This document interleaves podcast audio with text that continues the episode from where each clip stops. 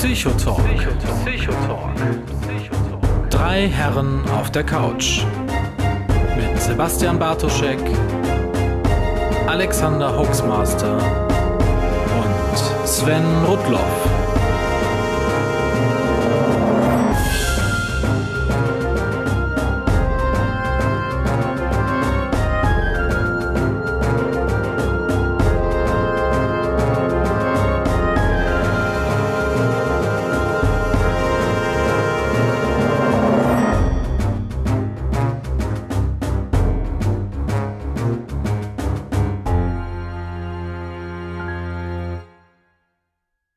Herzlich willkommen und guten Abend bei einer neuen Folge eures Lieblingspsychologen-Talks, den am längsten im deutschen Podcast-Universum laufenden Psychologen-Talks, äh, den es gibt, dem Psychotalk.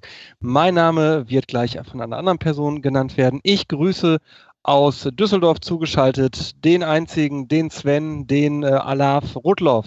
Guten Abend. Hello, schönen guten Abend. Ach scheiße, ich verwechsel das jedes Scheiß Mal. Du, ist vollkommen egal, das ist hier in meiner Familie auch. Ähm, Familie ist Aachen und Köln, also und ich bin überhaupt nicht von hier, insofern ähm, Hillau Allah, was äh, wie auch immer ähm, äh, euch genehm ist. Moin, moin. Äh, ja. Aus einer anderen Karnevalshochburg äh, zugeschaltet. Aus der äh, Karnevalshochburg überhaupt. Die, die neben Venedig eine der beiden großen Karnevalshochburgen im Wasser ist äh, letztens renovierte er noch die Elbphilharmonie. Äh, demnächst wird er den, Frankfurt, den Berliner Flughafen eröffnen. Unser einzigartiger, unser Hoaxmaster, der Alexander Waschkau. Guten Abend. Einen wunderschönen guten Abend. Und ja, ich bin sehr froh, in einer Stadt zu wohnen, die den Karneval bisschen weniger feiert, als das andere Städte sind. Aber wer es feiern möchte, der soll es gerne feiern und dabei viel Spaß haben, solange ich da nicht mitfeiern muss. Und wen wir da gerade gehört haben und den wir, wenn wir dann auf den sozialen Netzwerken ihn auch folgen, auch in schöner, ja, sagen wir mal, Karnevalsuniform äh, betrachten konnten in der vergangenen Woche, ist ähm, unser ähm, eloquenter Deutschpole aus äh, Herne, Dr. Sebastian Bartoschek. Hello und Alaf an den Empfangsgeräten. Ja, und den Deutschpolen habe ich jetzt mal erwähnt, weil ich den kürzlich bei dir in einer Biografie gelesen habe. Das ist so. ich hatte da war es eloquent auch mit drin, glaube ich, wenn ich das richtig in Erinnerung habe. Ich habe auch äh, einen Bericht über übrigens Karneval gemacht, den äh, schmeiße ich immer rein. Herner, Herner Karnevalstristest, das war, war nicht so wunderbar. Toll. Äh, es ist, Karneval an sich ist für mich nicht unbedingt eines der wunderbarsten Feste und Herne hat das dann noch weiter katalysiert. ist der Herner Karnevalsumzug jetzt nicht so prickelnd? so eine Scheiße. Ey. Dann werfen die die Kackbonbons bis kurz vor die Absperrung. Das heißt, die Kinder versuchten durch die Absperrung mit ihren Händen durchzukommen, um an die Bonbons zu kommen. Der Ordnungsdienst hat das aber kritisch äh, beäugt und zurückgewiesen. Deutscher geht, glaube ich, Karneval äh, nicht. Ja, aber gut organisiert und wahrscheinlich sehr sicher. Sehr sicher. Also, also das Gefahrenpotenzial ja. Ja. Mein Faible für Karneval kann Aber man da wahrscheinlich... braucht man auf jeden Fall keine Paranoia entwickeln vor Anschlägen. Was für eine Überleitung. Was für eine Überleitung. Zum Niederknien. Also ich glaube, wir müssen ja mal ganz zu Beginn sagen, dass wir dieses, ähm, diese Themenkombi Paranoia und Verschwörungstheorien eigentlich schon ursprünglich für letztes Jahr im Herbst geplant hatten und das lange vor äh, einer gewissen ähm, US-Wahl und Fake News und allem, was da irgendwo seit, seitdem hochgekommen ist. Also ähm, wir mussten das dann aus verschiedensten Gründen verschieben. Äh, und ähm, ja, äh, jetzt glaube ich, ähm, habe ich auch gerade schon in der Pre-Show gesagt, äh, wenn man sich so ein bisschen die Berichterstattung der letzten äh, Wochen und Monate ansieht, äh, ist das dann gerade für äh, euch beide dann, glaube ich, wieder ähm, absolutes Heimspiel im Moment, oder? Ja, es ist ganz interessant, äh, wenn wir, den kleinen Abstecher kurz machen äh, wollen, zu erleben, wie äh, viele, viele Medienvertreter jetzt auf uns und auch auf Sebastian natürlich, und das wissen wir untereinander sehr gut voneinander, wer so auf wen zugeht, jetzt auf uns aufmerksam werden und, und uns gerne zum Thema Fake News, Verschwörungstheorien, Reichsbürger, rechtsesoterische Verschwörungstheorien oder halt im Grundkern auch zum Thema Verschwörungstheorien interviewen. Und wenn ich mir anschaue, wie sehr, und Sebastian, darüber haben wir beide uns ja auch schon ausgetauscht, wie sehr es sich verändert hat äh, seit dem Herbst des letzten Jahres, dass ich keinem mehr erklären muss, warum ich das mache, was ich so in meiner Freizeit mache, was vorher deutlich anders war, weil die Leute mal gesagt haben, warum, warum beschäftigst du dich mit so einem Quatsch und was machst du da eigentlich? Und ich meine, an die Kritik seinerzeit, äh, wenn es um das Stollbuch ging, brauchen wir gar nicht mehr zu denken. Und plötzlich, wenn man sagt, was man so in seiner Freizeit treibt, finden das alle entweder total gut oder aber äh, man wird dann beschimpft, dann weiß man aber auch, mit wem man es zu tun hat. Also das hat sich, glaube ich, im Grundsatz sehr, sehr geändert, zumindest für uns. Und ich glaube, Sebastian, bei dir ist das auch ähnlich, ne? Bei mir ist es ähnlich. Bei mir hat sich äh, zwei große Trends. Die ein, der eine Trend geht, dass ich viel mehr journalistisch wahrgenommen werde und viel mehr auch unter Kollegen gefragt werde, wie gehen wir jetzt als Medien mit der neuen Situation äh, um, die sich jetzt nach der US-Wahl zeigt und dem ganzen Phänomen Fake News und so. Das war nach Pegida schon, aber das äh, ist jetzt wirklich nochmal ein Riesensprung geworden. Und ich merke, ich mache viel mehr für kleinere Organisationen, ähm, kleinere Zirkel, irgendwelche Vorträge. Ich bin nächsten Mittwoch in der Schule, äh, nächsten Donnerstag beim äh, Arbeitskreis äh, Sekten, Religion und äh, irgendwas des Berufsverbandes Deutscher Psychologen. Also ich merke äh, auch die, bei mir sind es momentan vor allem so Multiplikatoren, die mhm. Äh, mich fragen. Ich habe jetzt mich letztens auch mal mit einem, mit einem Landtagsabgeordneten zum Hintergrundgespräch getroffen, der wissen wollte, was machen wir denn jetzt am besten und so. Und ich, ich äh, habe das Gefühl, dass äh, auch da äh, mehr passiert. Also es ist nicht mehr so, wie es wahrscheinlich bei euch ja auch noch vor ein paar Monaten und Jahren war, dass das einfach äh, spannendes Amüsement ist oder äh, Wissenschaftsentertainment, sondern auf einmal bei einigen klar wird, es geht jetzt hier vielleicht äh, um die große Sache. Na gut, wir haben jetzt in NRW auch noch Landtagswahlen diesen, dieses Jahr und äh, in Deutschland ja auch noch Bundestagswahlen im Herbst. Ich glaube, ja. das fällt da zusammen. Ja, und was, was, was mir halt noch aufgefallen ist, eben äh, die Tatsache, dass wir vorher mm, in der Berichterstattung dann eher äh, wo es, dass, dass es um das Medium Podcast äh, mhm. im Wesentlichen äh, ging, wenn, wenn man mit uns gesprochen hat, oder vielleicht auch wissenschaftlich-kritisches Denken. Beim Legends und, war auch stärker, finde ich, bei euch früher, als es ja, im Moment ist. Ja, und, und, und, und jetzt tatsächlich wir auch dann äh, äh im Rahmen der Berichterstattung als journalistische Kollegen wahrgenommen werden. Das ist auch nochmal sehr, sehr interessant, die Gespräche, die dann über das, was dann mal bei, bei irgendeinem kleinen Fernsehbericht dann mitschwingt oder im Zeitungsartikel steht. Also die Interviews, die Gespräche äh, ähm, mit anderen Medienschaffenden gehen dann immer weiter darüber hinaus und es ist tatsächlich der Austausch und eine gewisse Ratlosigkeit, wie man äh, mit der aktuellen Lage umgeht. Und ich sage das gerne nochmal und lass mich dann dafür auch wieder beschimpfen. Äh, ich habe bisher, egal mit welchem äh, Medienvertreter wir gesprochen haben, wo auch immer die herkamen, eher erlebt, dass das alles sehr ordentlich arbeitende Menschen sind. Insofern ähm, kann ich schon verstehen, dass die ein Stück weit verzweifelt sind, sich einem, einem, einem, generellen Misstrauen und, und einem Übelwollen ausgesetzt zu sehen. Hm. Und ich will euch da jetzt auch irgendwie gar keinen Honig um den Bart schmieren, aber ich glaube, gerade in der aktuellen Situation, was ihr da eben auch erlebt, ist, ähm, diese Themen kommen eben jetzt hoch, gewinnen entsprechende Relevanz und äh, dadurch, dass ihr euch eben die letzten Jahre schon damit beschäftigt habt und dann eben jetzt eben auch zunehmend damit äh, im positiven Sinne bekannter geworden äh, seid, ähm, ihr könnt euch dann eben, also ihr könnt da eben auch vernünftigerweise für journalistische Kollegen auch als ähm, Fachexperten, Schrägstrich, Ansprechpartner äh, auf Augenhöhe dann eben auch ähm, agieren, ähm, wo dann eben auch, ähm, glaube ich, äh, jedem Journalisten klar ist, dass da jetzt auch keine, äh, keine besondere Agenda dahinter steht, als, äh, ich sag jetzt mal, äh, in vielen Fällen wirklich die reine Aufklärung und ähm, sei es jetzt Interesse am Phänomen oder tatsächlich dann eben die inhaltliche Aufklärung. Und ich glaube, das hilft dann den Kollegen auch an der Stelle. Ja, ja. Das plus, ich finde auch, das, was uns auch hilft, äh, dass wir mehr auch im Fadenkreuz der Schwurbler stehen, ne? Mhm. Das hat auch nochmal äh, zugenommen, dass äh, ja, ja, wir, wir, bei, wir sind jetzt bei Ken Jebsen prominent erwähnt worden. Der äh, jetzt endlich in den Knast gehende Honigmann hatte was zu mir und Stefan geschrieben. Ähm, wir Ruhrbarone haben eh nochmal Aufmerksamkeit bekommen, dadurch, dass David Schraven ja mit Korrektiv äh, wahrscheinlich einen Teil der Fake News-Kontrolle bei Facebook übernehmen wird. Und du kannst tatsächlich sagen, ich denke, bei euch ist es nicht anders, Alexander, äh, wann immer irgendein, ah, jetzt hatte ich diesen bösen, also wann irgendein Aluhut auf dich mit dem Finger zeigt, gucken aber auch vernünftige Leute mehr in deine Richtung. Insofern macht eigentlich ja jeder Angriff uns immer nur stärker.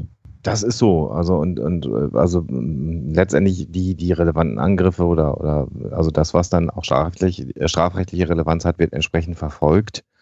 Und alles andere prallt dann auch irgendwann ab. Was wir auch erleben, und das ist eine Sache, ähm, das kommt manchmal in den Berichten, Zeitungen oder was auch immer, letzten Wochen ja, war ja relativ viel. Wenig rüberkommt, sind ganz, ganz viele Zuschriften, äh, Mails, äh, Nachrichten auf den verschiedenen äh, Netzwerken, wo dann Leute sagen, äh, nicht einschüchtern lassen und wir sind heilfroh, dass es Stimmen gibt, äh, die das, die sich das trauen zu sagen, die, da, die sich da auch trauen, nach vorne zu gehen. Äh, ich sitze dann immer nur dabei im, im Bekannten- und Familienkreis und weiß immer nicht, was ich sagen soll. Bin heilfroh, dass es Leute gibt, die in der Öffentlichkeit stehen und sich klar positionieren.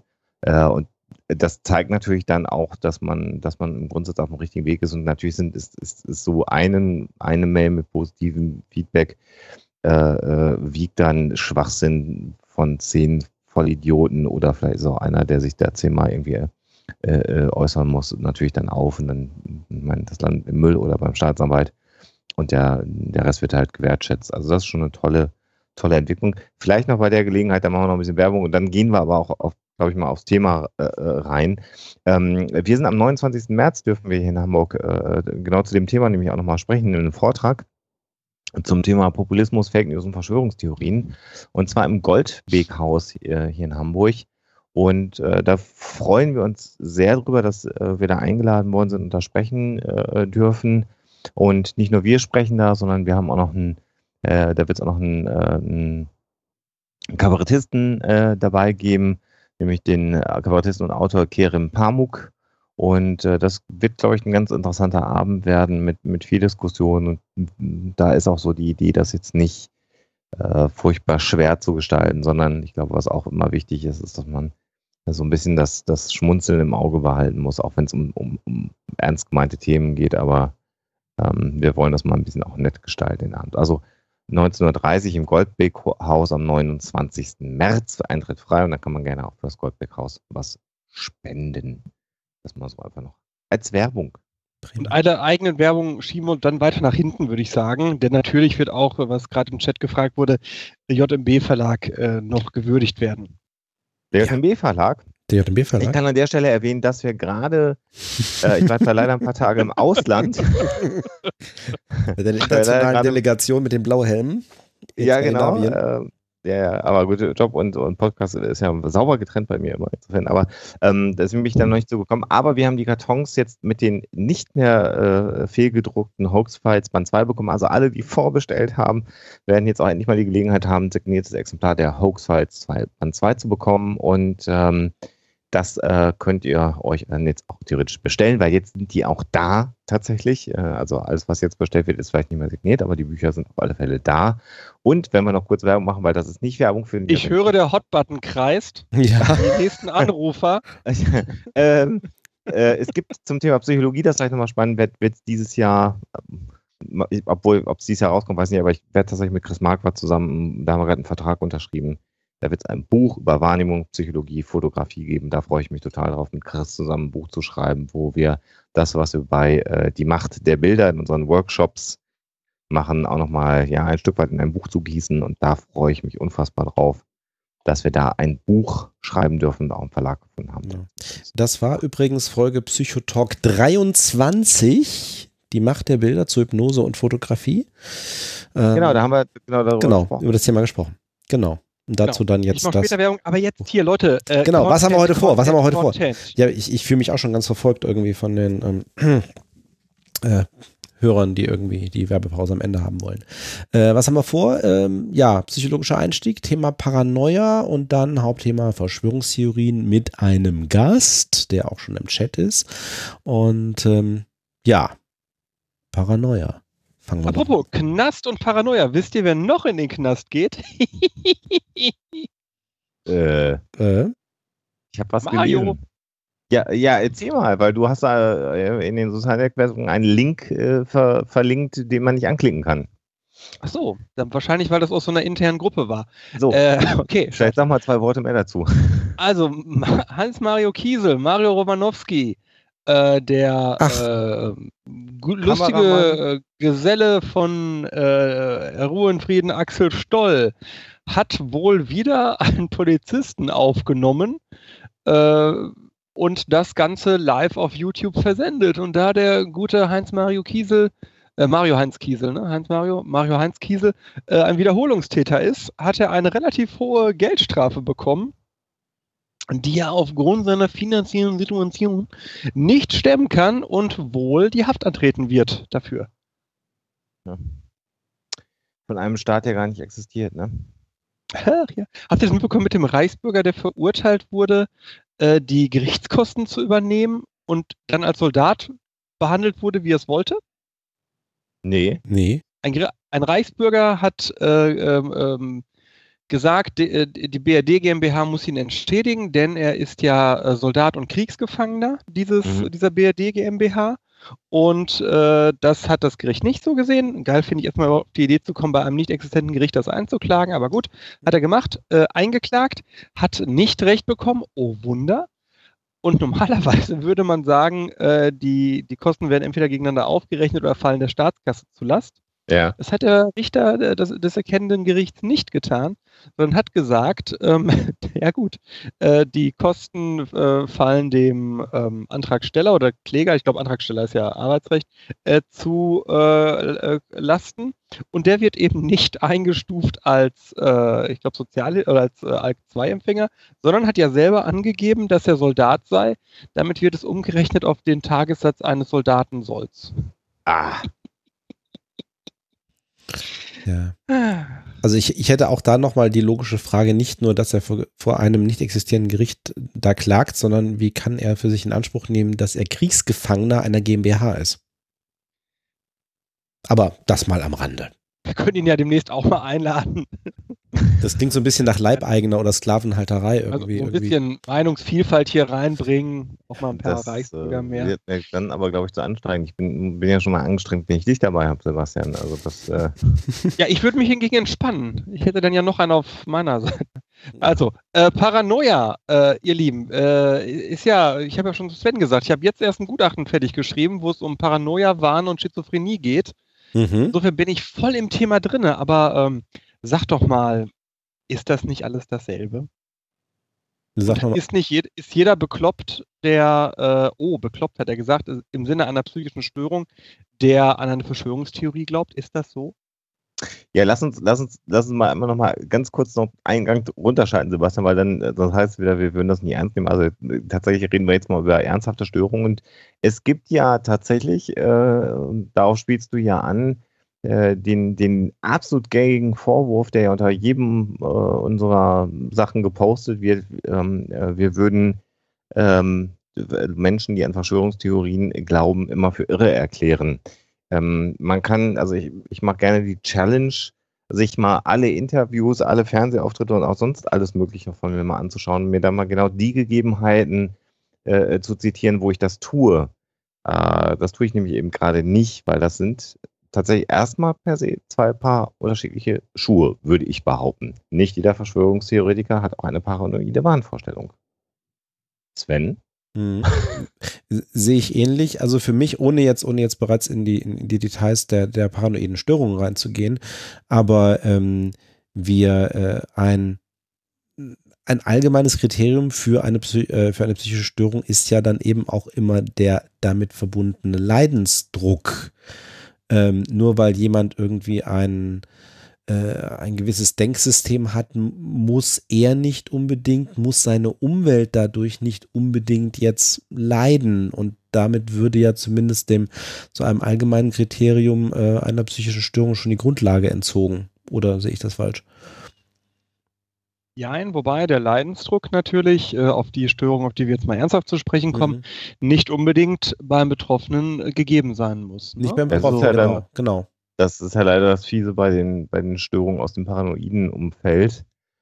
Ja, nicht bei äh, allen, ja. nicht bei allen, aber bei einigen ist es halt gerade echt dann schwierig, ne, mit dem Leidensdruck. Genau, bei den Wahnhaften. Ne? Wir haben mhm. jetzt schon viele Begriffe äh, reingeworfen. Ne? Wir haben äh, gesprochen über äh, paranoide Störungen, wir haben den Begriff Wahn benutzt. Den Begriff, den ich schon mal eingeschmissen habe, ist jetzt äh, Schizophrenie. Ähm, Also ja, ganz, ganz. wer mag das denn sortieren? Also Na, du, na, du natürlich, Sebastian. zum Beispiel. Ja, ich kann das diesmal. Ja. Deswegen, einmal hast du dich vorbereitet, dann wollen wir dir doch jetzt auch die Chance geben, einmal zu glänzen. Also tatsächlich ist in der unfassbar guten Doktorarbeit Bekanntheit von und Zustimmung zu Verschwörungstheorien äh, Erschienen im, J im JMB-Verlag äh, relativ weit vorne genau dieses Problem beschrieben, nämlich äh, zu sagen, was ist psychopathologisch relevanter Verschwörungsglaube, also solch ein Verschwörungsglaube, der durch eine psychische Krankheit zu erklären ist, und äh, was ist eben solcher nicht.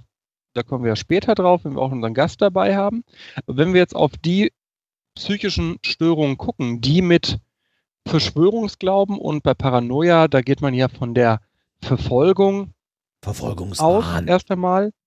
Genau, Verfolgungswahn, wobei Mhm. Paranoia, es gibt Paranoia als Wahn im ICD-10. Für diejenigen, die uns das erste Mal hören, der, das ICD-10 ist von der Weltgesundheitsorganisation äh, herausgegeben, äh, das Klassifikationsschema für äh, Krankheiten. Da gibt es ein Unterkapitel Und? mit dem Dann machen wir es noch gerade rund. ICD-10 steht für International Classification of Diseases. Diseases. Genau. Und 10 ist die zehnte Auflage dieses Werkes. Dann Genau. haben wir es ganz ausführlich erklärt. Richtig. Und Kapitel F kümmert sich dann eben um psychische Störungen und ähm, da gibt es im Hauptsächlichen zwei psychische Störungen, die mit Paranoia, so wie wir den Begriff im Alltag gebrauchen, eigentlich gemeint sind, nämlich zum einen die Paranoia als Wahn und zum anderen die paranoide Schizophrenie, was die häufigste Form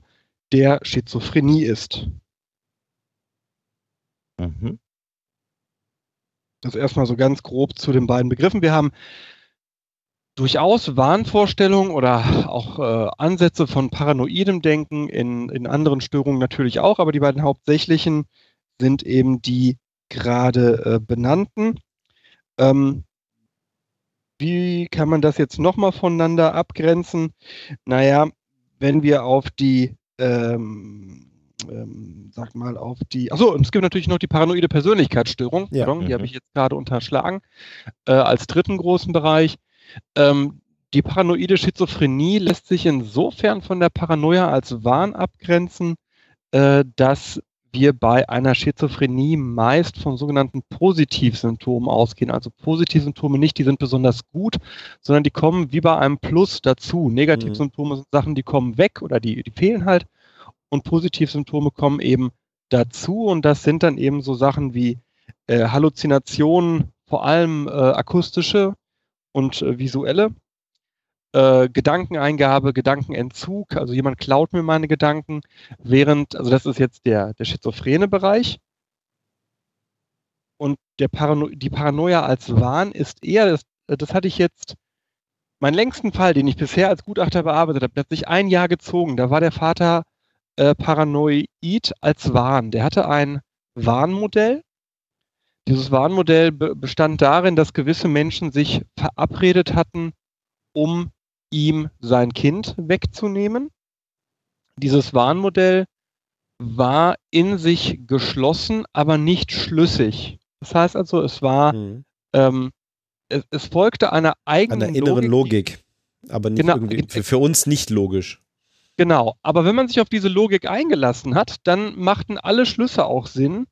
Das wahnhafte System änderte sich auch nicht und war sehr stark bei ihm ähm, geprägt von so Schlüsselbegriffen. Das habe ich jetzt eins, ich habe jetzt, warum auch immer, in den letzten Monaten öfter äh, wahnhafte Paranoide gehabt.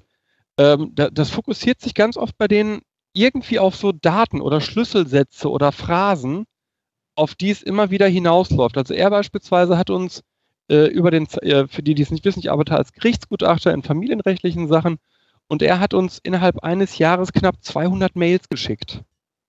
Und Okay. in jeder dieser Mail kam er früher oder später, jetzt werde ich das Datum natürlich nicht nennen, äh, auf das Datum der Trennung von seiner Ehefrau. Und ab da hat er dann immer angefangen, wie in so einem Standardschema, das Warnmodell abzuspielen. Das hat mich so ein bisschen erinnert, kennt ihr diesen schlechten Witz, wo der äh, Student äh, in die Prüfung kommt, äh, der Bio-Student in die Prüfung kommt und sich nur auf Würmer vorbereitet hat? Kennt ihr das? Nee, erzähl mal ruhig. Dann, dann fragt ihn der Professor, äh, Sie haben sich ja bestimmt vorbereitet auf die heutige Prüfung, ähm, Ihr Thema ist der Elefant. Und dann fängt der Student an, ähm, der Elefant, der Elefant, der Elefant ist gekennzeichnet von einem langen Rüssel, den wir durchaus wurmförmig nennen können. Bei den Würmern unterscheiden wir die Plattwürmer und so weiter und so fort. so war das bei ihm auch. Also egal, womit man anfing, er kam immer auf dieses Datum und ab da lief dann das Warnmodell ab. Und er hatte ab und zu Momente, wo er merkte, hier läuft was schief. Aber die waren leider bei ihm nicht so weit, dass er hätte ähm, echte Einsichtsfähigkeit erlangen können. Eigentlich sehr, sehr tragisch. Äh, am Anfang ging der uns äh, teilweise auch echt auf die Nerven bei, der, bei dem Ausstoß, den er produziert hat, auch bei einigen Sachen, die Richtung Bedrohung hier von Mitarbeiterinnen gingen. Äh, aber insgesamt äh, war das sehr, äh, tat er mir dann doch leid am Ende, weil er kann, er kann ja nichts für seine psychische Störung. Ne? So. Mhm. Ja. Jetzt habe ich, glaube ich, einen riesen langen Monolog gehalten, aber es ist echt, da bin ich wirklich, ja, ich bin gerne. mal drin mach, zu sein. Mach ruhig weiter, mach ruhig weiter. Und dann fliege ich hier raus. Mach nur so weiter. Machen nur so weiter. Genau. Wirst ja sehen, was du davon hast. Ja. ist ja fast schon paranoid. Persönlichkeitsstörung ist ja immer dein Thema, Alexander. Paranoide Persönlichkeitsstörung. Findest du? Ich wollte mich heute eigentlich mal so ein bisschen ähm, äh, zurückhalten. Hat Klar, du haust immer so Begriffe raus wie Cluster B und dann kommt irgendwas. Nee, nee, nee. Ich halte mich heute mal zurück. Ich möchte mal ein bisschen, dass du auch mal als seriöser äh, Psychologe da äh, stehen kannst. In Folge 28. Ja. In Folge, ich auch mal Folge seriös 28. Du auch mal. Ach, ihr Guten. Also, so, so wie ich das verstanden habe mit der paranoiden Persönlichkeitsstörung, ist, dass das eben eine Persönlichkeitsstörung ist, die einfach nur äh, eben, äh, ich hätte jetzt gesagt, eben äh, Züge von Verfolgungswahn eben zeigt. Also, was ich gefunden habe, so, ähm, man ist eben sehr empfindlich gegenüber möglicher Zurückweisung, man ist misstrauisch, ähm, man bezieht ständig irgendwelche Geschehnisse auf sich selbst ähm, und das insbesondere das, was andere tun, eben gegen einen selbst gerichtet ist und das eben als sozusagen da dauerhafte irgendwie Persönlichkeitseigenschaft. Was ich da eben nicht als Kriterium gefunden habe, ist, dass da jetzt irgendwie ein großartiges, ich sage jetzt mal auch äh, verschwörungstheoretisches oder so Gebäude drumherum gebaut wird, sondern dass das einfach so diese eben Persönlichkeitszüge sind, die dann auch mehr oder minder das, äh, das Verhalten dann bestimmen. Aber ich glaube jetzt eher so auf einer, ähm, ich hätte jetzt fast gesagt, äh, intuitiven Ebene und jetzt eben nicht, um das jetzt ganze kognitiv jetzt irgendwie, äh, also äh, argumentativ zu unterlegen, warum das jetzt so ist oder was unbedingt dahinter liegt, kann wahrscheinlich auch der Fall sein. Ähm, aber das ist eher so äh, diese, diese sehr bestimmten Persönlichkeitsmerkmale an der Stelle sind. Ja, also da geht es da geht's eher um die Einstellung dann letztendlich, die man äh, anderen Menschen gegenüber hat, im, im Gegensatz eben zu dem, zu dem warmhaften Vorgehen. Ja, um jetzt nichts Falsches äh, von Herrn Bartoschek im Raum stehen zu lassen, ist es nicht Cluster B, sondern Cluster A. Aha. ein bisschen cool. Wenn wir den doch mal ein bisschen Getriggert, versenkt. klug scheißen wollen. Im, im DSM 5 tatsächlich in der, in, in der Diagnostic Statistics Manual. Das ist dann ein anderes äh, diagnostisches ähm, Manual, was im Wesentlichen vom Psychologen benutzt wird. Generell benutzen eigentlich alle das ICD, insbesondere wenn es um Krankenkassen geht. Aber der Psychologe schaut ein bisschen häufiger. Eigentlich, also, naja, wohl, wenn er mit der Kasse abrechnet, nicht, aber wir gucken eigentlich ein bisschen häufiger mal ins DSM rein, würde ich mal fast behaupten, Sebastian, oder? Ich, ich ehrlich gesagt nicht, weil die Justiz das ICD-10 Ach, die interessiert. Können, ne? Die können das auch nicht, ne? Ja, ja, klar. Also ich kann da natürlich sowas sagen wie, nach dem DSM könnte man jetzt dies und jenes differenzieren. Und Ja, da musst du aber trotzdem sagen, F sowieso, dann sind sie wieder zufrieden, So. weil sie wissen, wovon du redest. Ja, ja. Ja. Ja, also das ist dann tatsächlich, ähm, äh, wir, können jetzt natürlich immens in die Details gehen und sagen, wie diagnostiziert man das laut diesen Manualen. Das würde wahrscheinlich den Rahmen ein bisschen sprengen. Äh, da muss man eben fein aufpassen, wo ist die Grenze zwischen jemandem, der ja, äh, krankhafte Eifersucht ist zum Beispiel so eine Sache. Also so eine, so eine paranoide Persönlichkeitsstörung kann sich zum Beispiel auch in einem Eifersuchtswahn manifestieren. Das ist aber dann immer so die Frage, wo ist die Grenze zwischen jemandem, der sehr eifersüchtig ist und wo wird es dann zu einer Persönlichkeitsstörung? Ähm, Das sollte Bei man der Eifersuchtswahn ja eine eigene Diagnose ist, die keine Paranoia als Wahn ist, sondern Eifersuchtswahn selbst ist ein, äh, wie heißt es denn, sonstige, wahnhafte irgendwas? oh, ich glaube, im Na gut, DSM 5 wird das, wird das inzwischen Ah, mit, mit okay. subsumiert, glaube ich sogar. Ich, ja, okay. Ich bin im ICD-10, da weiß ich, ist es, ist es nicht die Paranoia, sondern fällt, hatte ich nämlich letztens auch noch, der in Eifersuchtswahn. Den gibt es nämlich auch substanzinduziert, wenn jemand lange Zeit Alkoholmissbrauch betrieben hat. Mhm. Aber wir kommen vom Thema weg. Ja, genau, also das ist einfach nur, ne, jeder kennt das vielleicht oder kennt irgendwen in seinem Umfeld, von dem man sagt, ah, der ist doch immer so ein bisschen paranoid.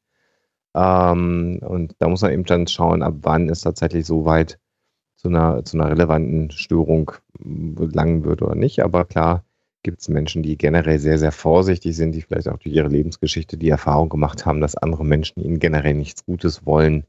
Ähm, da muss man dann auch mitunter vielleicht auch mal ein bisschen auf die Historie schauen, aber das ist dann eben so die Richtung der paranoiden Persönlichkeitsstörung, zu der mich der Herr Bartoschek jetzt dann doch gezwungen hat. Es gibt Zwei Sachen aus dem Chat kurz aufgegriffen. Mhm. Ähm, die Katharina sagt gerade zu Recht, das Schwierige ist doch, dass sich so viele psychische Erkrankungen überschneiden von den Ja. Symptomen her. Ja, das ist korrekt.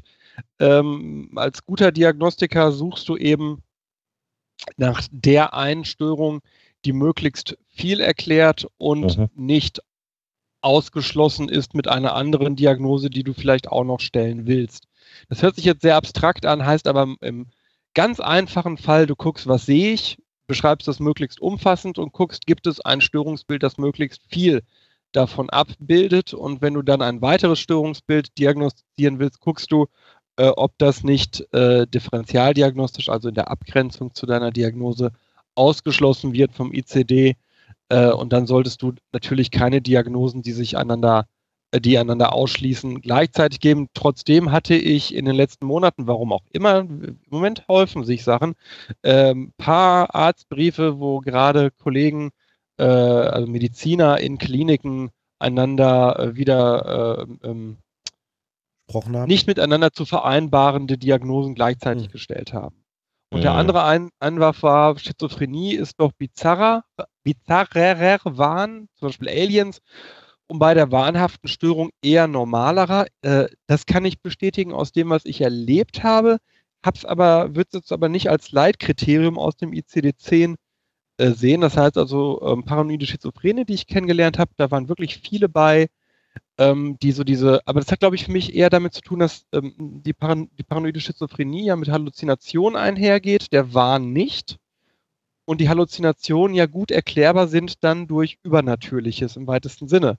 Ne, also wenn ich Sachen sehe, die gar nicht da sind, dann macht es Sinn, dass das ein Geist, Aliens, der Nachbar mit äh, Todesstrahlen oder sonst was ist, während äh, wenn der Wahn ein Gedankenmodell ist, macht es ja Sinn, dass der nicht so weit von dem äh, Alltäglichen weg zu sein hat, um das Mhm. mal so zu sagen. Und, Und- und, und vielleicht noch ergänzend.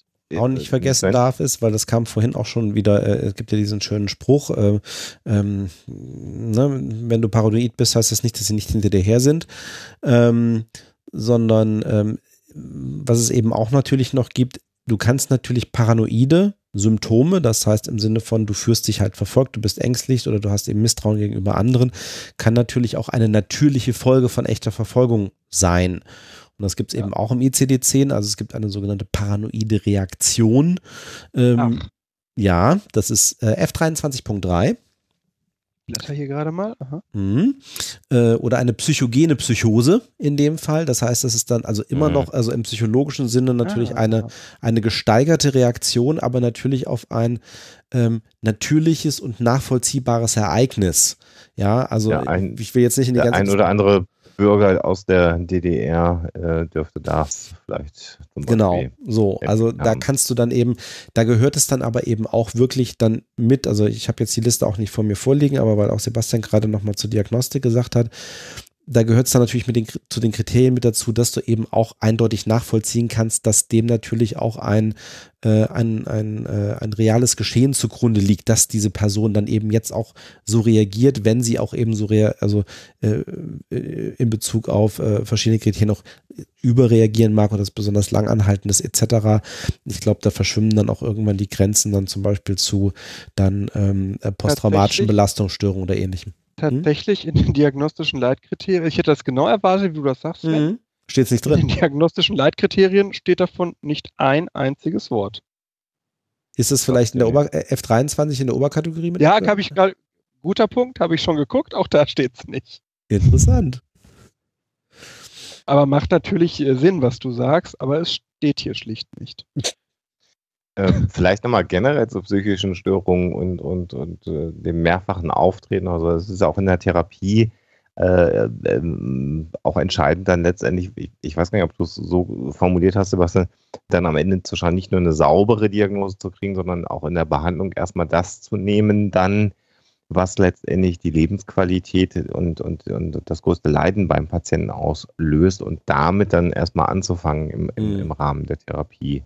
Das, das habe ich natürlich nicht gesagt, weil ich ja immer nur die Diagnostik mache. So. Ich habe ja nie mit der Therapie was am Hut. Mhm. Also vielleicht dann nochmal wieder, ähm, ähm, die, der, die, regelmäßigen Hörer wird das wahrscheinlich schon echt äh, aus dem Hals raushängen, aber ein Beispiel eben aus dem essgestörten Team, wo ich gearbeitet habe, wo die Essstörung dann letztendlich erstmal das, das war, was behandelt wurde in, in dieser Klinik, aber natürlich war kaum ein Fall äh, dabei, kaum ein Patient, eine Patientin dabei, wo nicht eine andere psychische Störung auch vorhanden war, ähm, sei es eine Depression, sei es eine, eine Angststörung, sei es eine Zwangsstörung. Äh, und in, in einem Großteil der Fälle war es dann letztendlich auch, äh, ob es dann jedes Mal eine saubere posttraumatische Belastungsstörung war, weiß ich nicht, aber ähm, ein, ein körperlicher Missbrauch, ein sexueller Missbrauch, der vorgelegen hat. Das heißt also, man, man beginnt mit der Essstörung, ähm, gerade wenn die Patientin oder die Patienten maximal untergewichtig sind, dann muss zunächst mal erstmal dafür gesorgt werden, dass der Körper wieder genug Nahrung äh, hat und ähm, da mit einhergehend dann immer verschwindet auch so eine gewisse emotionale Dämpfung. Das heißt, Emotionen treten wieder stärker äh, zutage und dann kommen weitere Probleme zutage, sodass sich dann die Therapie äh, über diese Erstörung hinaus weiter erweitert und man dann irgendwann feststellt, eigentlich müssen wir jetzt eine Depression äh, behandeln oder im Zweifelsfall ähm, eine Vergewaltigung und sexuellen Übergriff äh, angehen, der dann letztendlich irgendwie vielleicht sogar die Erstörung am Ende ausgelöst hat. Also das ist tatsächlich so äh, in der, in der äh, Psychotherapie, in der Psychologie, dass so die rein rassigen Störungen, so wie wir das hier dann immer mit diesen F-Zahlen herunterbeten, ähm, eher die Ausnahme eigentlich sind.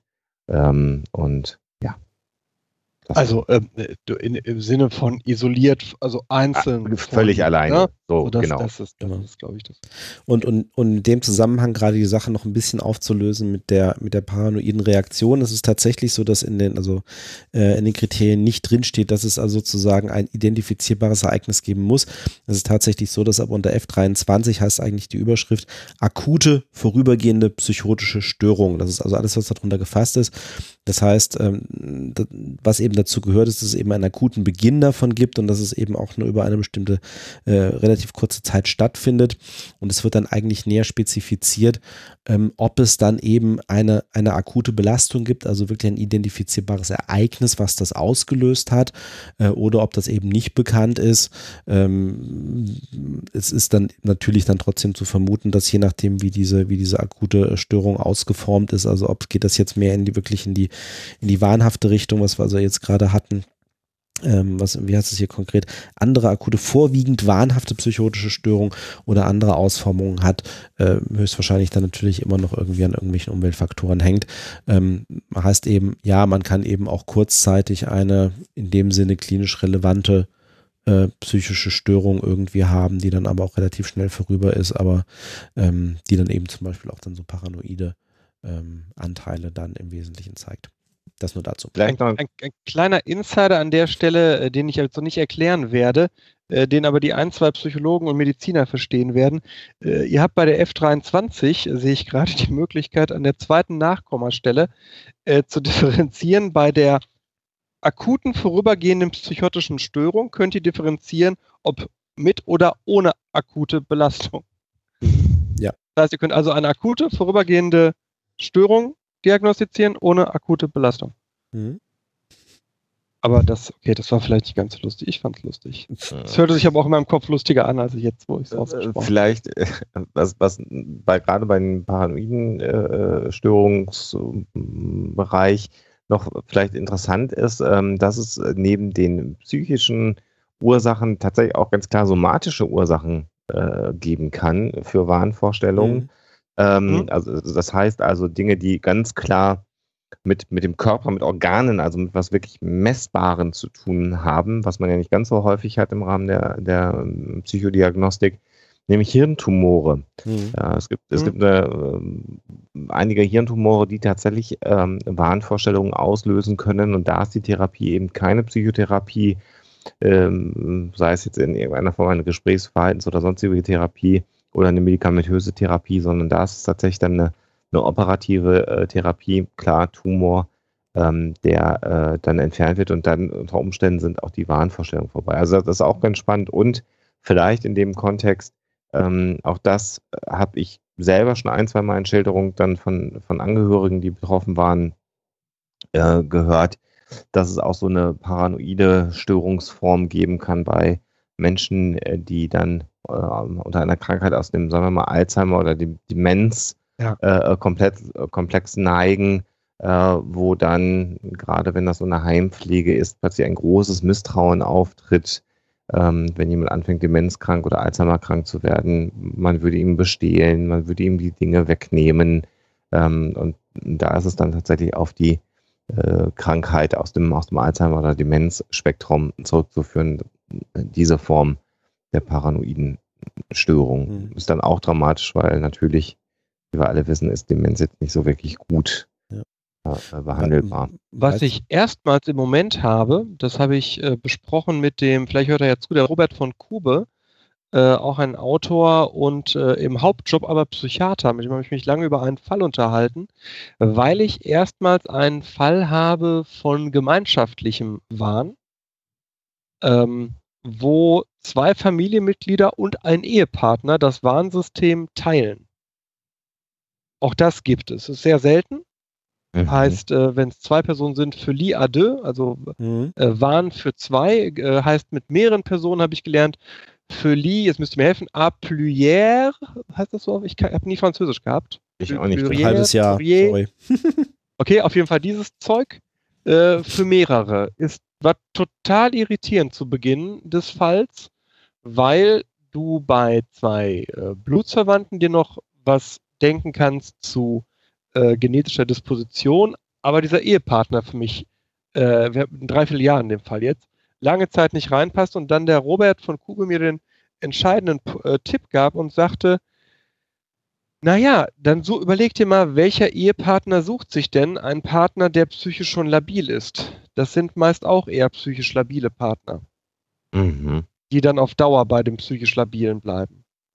Und dann Hm. fiel es mir tatsächlich wie Schuppen von den Augen und mir wurde klar, dass sich da einfach ein System von drei Leuten gefunden hat, äh, die sich darüber äh, dann ein Stück weit auch so dieses Wir und die Ding Mhm. definiert hat. Gegenseitig stabilisiert, ja.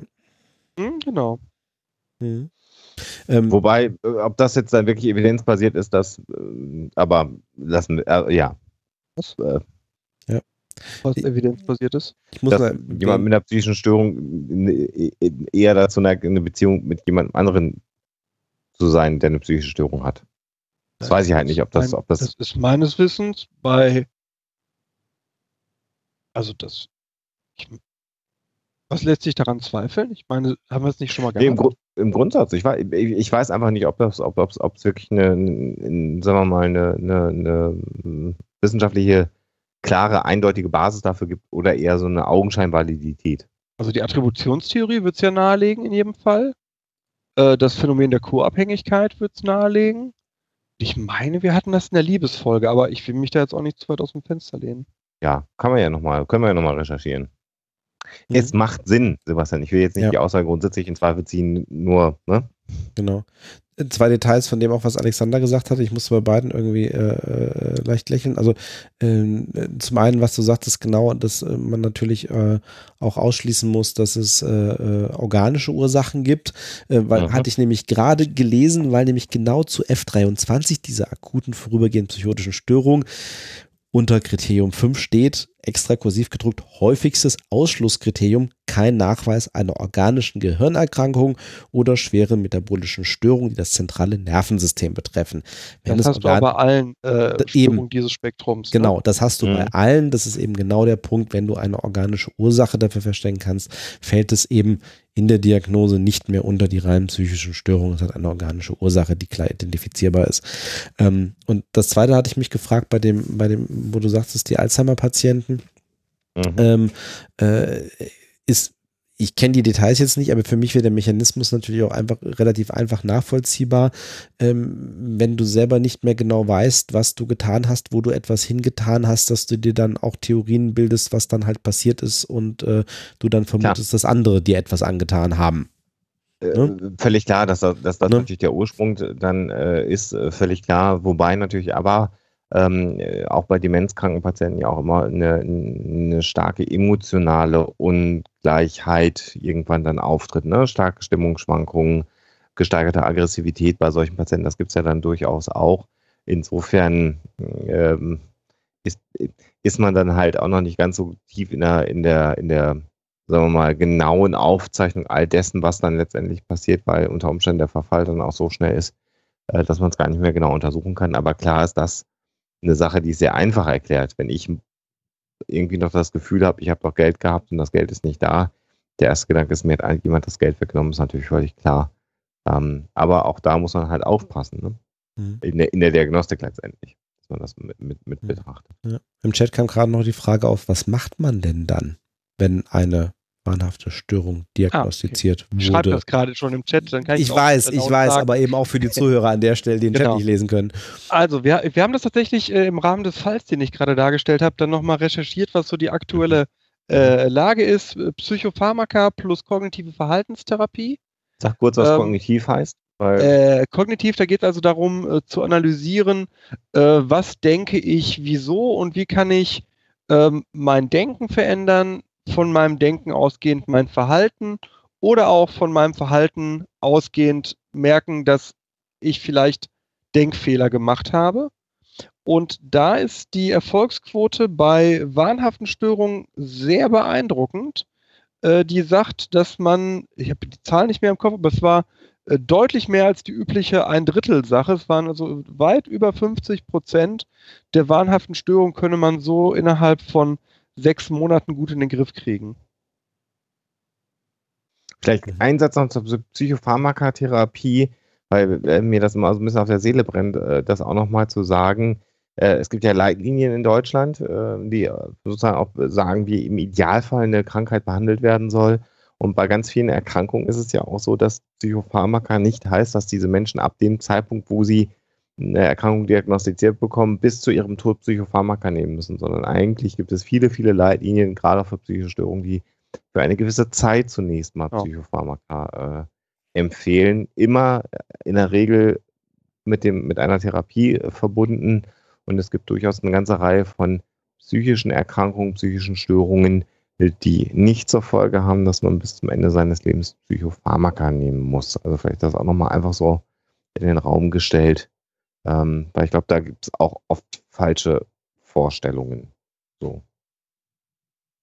Eine wunderbare Kann aber auch mal sein. Kann aber auch mal sein. Also, ehrlich sein. Ne? Manchmal ist es aber auch anders. Also ich habe zum Beispiel, um das ganz kurz zu beenden, ich habe in meinem persönlichen Umfeld eine Person, die äh, Psychopharmaka äh, seit Jahren nehmen muss wegen äh, einer Depression äh, und die genau weiß, vielleicht muss ich die immer nehmen und äh, dieser Person Klar, die muss Blutbildcheck und so weiter machen, aber es ist schlicht für sie keine Option zu sagen, äh, ich verzichte jetzt auf die Psychopharmaka. Das ist, ähm, ja, aber äh, ich fand es wichtig, was du gesagt hast.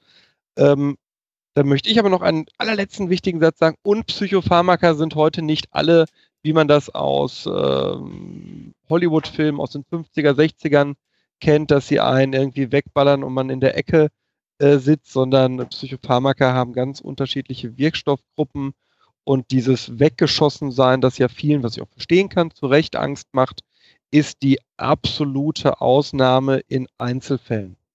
Beispielsweise, wenn jemand akut suizidal ist.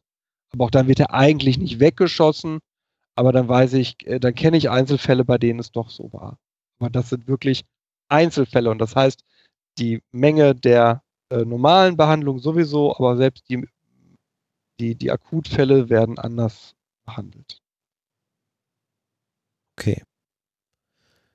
So viel erstmal zum Thema Paranoia und alles, was damit zusammenhängt. Dann würde ich sagen, machen wir eine ganz kurze Musikpause und dann äh, holen wir unseren Gast rein und äh, sprechen über Verschwörungstheorien.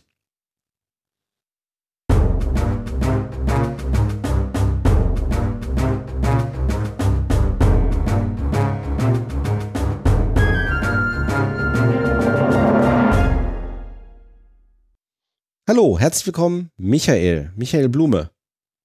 Hi, hallo, schön euch ja zu hören. Gehört habe ich euch schon. Jetzt schön mitzureden. genau. Wer ist Michael Blume? Wer ist dieser Michael Blume eigentlich? Und warum ist der hier? Wer will es erklären? Ja, ich mache das wohl. Jo. Michael Blume ist der Einzige, den wir finden konnten, der Freitagabend nichts vor. Nein, Scherz. Also, Michael Blume ist Religionswissenschaftler, äh, Beauftragter des äh, Landes Baden-Württemberg für den interreligiösen Dialog, dafür in der Staatskanzlei ansässig, Science-Blogger, Autor Dutzender Bücher zu verschiedensten Themen, auch zum Thema Verschwörungstheorien, Mitorganisator einer dreitägigen Fachkonferenz zum Thema Verschwörungstheorien und äh, tatsächlich ein Stück weit ein echter Held, weil er im letzten Jahr äh, 2000 äh, Menschen aus dem IS-Gebiet vor dem Tod gerettet und bewahrt hat. Ja, vielen Dank. Fast alles richtig. ich bin Referatsleiter, aber ah, okay. heute natürlich einfach als äh, Wissenschaftler da. Äh, es waren 1100 Frauen und Kinder, die äh, in den Händen des IS waren, die wir da aus dem Irak geholt haben. Ähm, und es sind auch nicht ganz zwei Dutzend Bücher, ähm, sondern äh, aber doch ein paar. Ja, ich freue mich heute bei euch zu sein, weil natürlich das Thema Verschwörungstheorien, da würde ich schon mal gleich sagen, Vorsicht Leute, weil wir müssen unterscheiden, was ist eine Theorie, was ist ein Mythos. Und wenn ihr von Verschwörungstheorien redet, dann meint ihr meistens Verschwörungsmythen. Theorien kann man nämlich überprüfen, Mythen nicht. Wenn jemand sagt, die Hexen haben meine Ernte vernichtet, dann können wir das, kann der das glauben oder nicht glauben, aber wir können es nicht wissenschaftlich überprüfen. Und deswegen finde ich, das beginnt schon bei der Begrifflichkeit. Der Begriff Verschwörungstheorien greift zu kurz. Ähm, eigentlich sind es Verschwörungsmythen und das Problem ist dann ein Verschwörungsglauben. So, jetzt ja, da muss ich ja direkt wieder Theorie reinzugehen. Ja, aber das ist ja eine Diskussion, die wir beide auch schon mal geführt haben. Das geht natürlich davon aus, dass der Theoriebegriff in einer der drei Duden-Versionen nur gültig ist, nämlich der Theorie als wissenschaftliches Regelwerk, äh, das der Falsifikation, also der Widerlegung äh, zugänglich ist. Der Duden äh, gibt Theorie aber sehr wohl auch wieder als lose Zusammenstellung von äh, Begrifflichkeiten und das ist ja auch eine der äh, Argumentationsstränge, die von Evolutionstheorie-Gegnern immer gefahren werden, dass gesagt wird, wenn es denn eine Theorie wäre, äh, dann wäre sie ja schon längst, äh, hätte sie ja längst belegt werden müssen. Deswegen benutze ich ja den Verschwörungstheoriebegriff immer noch, verstehe aber die Differenzierung äh, mit, was gibt es denn da, Mythos, ähm, es gibt da noch eine, eine Kategorisierung. Legende, Verschwörungslegende, Verschwörungsmythos, Verschwörungstheorie, wobei ich glaube, das sagt, äh, ähm, ähm, wie heißt er denn, Wippermann, nicht Wippermann, äh, Grüter sagt das, glaube ich, dass eine Verschwörungstheorie immer aufbaut auf einer Verschwörung, auf einem Verschwörungsmythos und ein Verschwörungsmythos wiederum auf einer Verschwörungslegende, glaube ich, ne? Ist dieser Dreisprung. Genau, wobei, ähm, was eben auch noch dafür spricht, ist, äh, dass eine Theorie hat erstmal einen Erklärungsanspruch. Ja, ich erkläre etwas. Ja. Ein ja, Mythos eben. dagegen, der stiftet Sinn und Gemeinschaft.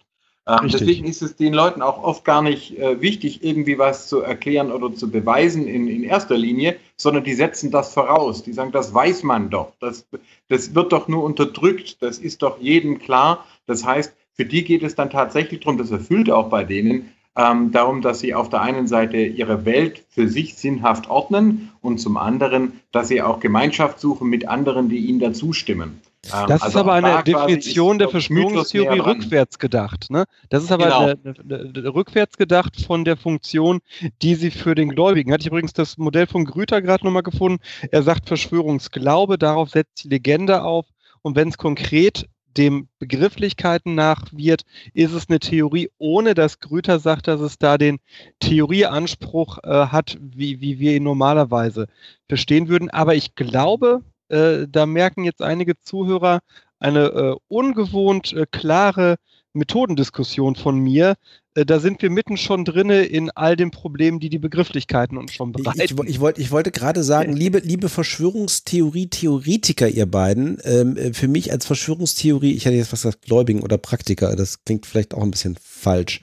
Also so, so, so wie ich ähm, am Anfang mich ja verstanden hatte, könnte ich das nachvollziehen, wenn man sagt, also passt auf, es gibt halt irgendwie das, was ihr Verschwörungstheorien nennt, da gibt es dann eben welche, deren Schwerpunkt liegt eigentlich auch eher dann, Michael sagt, äh, Sebastian sagt in der Funktion.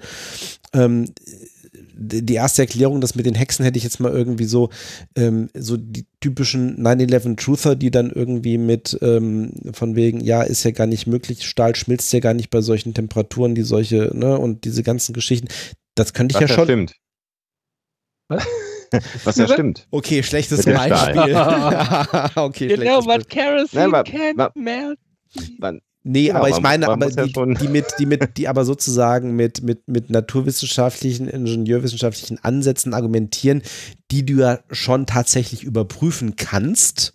Mhm. Ja, versus irgendwie, ich sag jetzt mal tatsächlich eher, eher, eher mythisch äh, ange, angehauchten, ähm, ja, da, das, da, da sind dann halt irgendwie die, äh, die Zwerge unterwegs oder äh, es gibt halt äh, auch diese, diese schönen Erklärungsmodelle, die, die dann irgendwie selbst ähm, äh, äh, so, zirkulär sind oder wo du dann sagst, ja, äh, äh, es gibt dann halt die großen Mächte im Hintergrund, aber die sind halt so gut in ihrer Arbeit, die kannst du sowieso nie aufdecken. Dann, ne, das ist dann so die Selbstimmunisierung, da kannst, da kannst du sowieso nichts dann irgendwie dran machen. Genau, und ich glaube, das ist eben ein wichtiger Punkt. Äh, zum Beispiel ein Staatsanwalt, der sagt, hier, VW hat seine Dieselmotoren manipuliert oder so, der stellt ja auch erstmal eine Theorie auf. Aber das ganze genau. Prinzip dann eben ist darauf gelegt, es gibt ein Gericht, es gibt Zeugen, es gibt mhm. Pro, Contra und dann wird geklärt, ist das haltbar oder nicht. Ein Verschwörungsgläubiger geht, geht genau andersrum vor. Der sagt, ich kenne den Schuldigen und alles, was ihr mir vorbringt, alles, was dagegen spricht, zeigt nur, wie genial die Verschwörung ist. Das ich heißt, spannend, dass gerade du als Religionswissenschaftler diesen Glaubensbegriff jetzt so negativ prägst. Nein, gar nicht. Doch. Also eine, ein Theologe, den ich sehr schätze, hat äh, Theologie studiert, Charles Darwin. Ähm, sein einziges Studium übrigens, Bachelor in Theologie, hat echt was draus gemacht. Ähm, der Darwin hat das schon in seiner Theorie, wie es eigentlich zur Religion gekommen ist, hat er schon gesagt, Vorsicht Leute, ganz am Anfang steht gar nicht der Glaube an eine gute Gottheit, sondern ganz am Anfang stehen finstere, dunkle, bedrohliche Mächte. Mhm. Und da hat er nicht nur äh, recht äh, religionsgeschichtlich, sondern eben auch psychologisch. Wenn wir an Religion denken, dann denken wir, aha, da glauben Leute an einen guten Gott und der passt auf die Welt auf. Es gibt aber eben auch Leute, die sagen, ähm, eigentlich beherrscht eine böse Macht äh, diese Welt, ja. Und das sind dann äh, Reptiloiden oder Aliens oder der Satan, äh, die Freimaurer, die Illuminaten. Ähm, und das heißt, die strukturieren sich die Welt sozusagen über eine dunkle Variante ähm, von Religion. Das ist äh, finde ich jetzt als Religionswissenschaftler gar nicht schlimm, sondern im Gegenteil. Das kann uns dann helfen zu verstehen, was da eigentlich vor sich geht. Ähm, mir ist es klar geworden, als ich zum einen die Doktorarbeit von Sebastian natürlich äh, äh gelesen habe, aber auch von Brotherton, äh, The äh, Suspicious Mind. Die Befunde, die man in der Psychologie zu Verschwörungsglauben hat und in der Religionspsychologie, sind sich verblüffend ähnlich. Sogar, sogar wie, der Glaub, wie sich das anordnet, ähm, da muss man wirklich blind sein und nicht zu sehen, hey, wir sprechen da eigentlich, wir kommen von unterschiedlichen Forschungsgebieten äh, in, eine, in, eine, in, eine, ähnliche Fragestellung rein. Und äh, dafür will ich auch eindeutig werben. Da haben wir eine Menge voneinander zu lernen. Vielleicht für die Hörer, die uns so gar nicht zuordnen können, ich glaube, Alexander und Sven kennen die Geschichte, wie, wie Michael und ich uns äh, kennengelernt haben. Äh, nein. Nee, aber erzähl nochmal ruhig. Also, äh, also Michael hat ruhig. schlicht und ergreifend äh, bei den Science-Blogs meine Dis rezensiert. So, und hm. das, wie ich finde, Äh, durchaus angemessen. wohlwollend. Na, angemessen ist ja immer, ist, jeder Autor findet seine Arbeiten gut, aber äh, wohlwollend. Äh, äh, und dann habe ich mir mal genauer angeguckt, was macht denn dieser Blume da?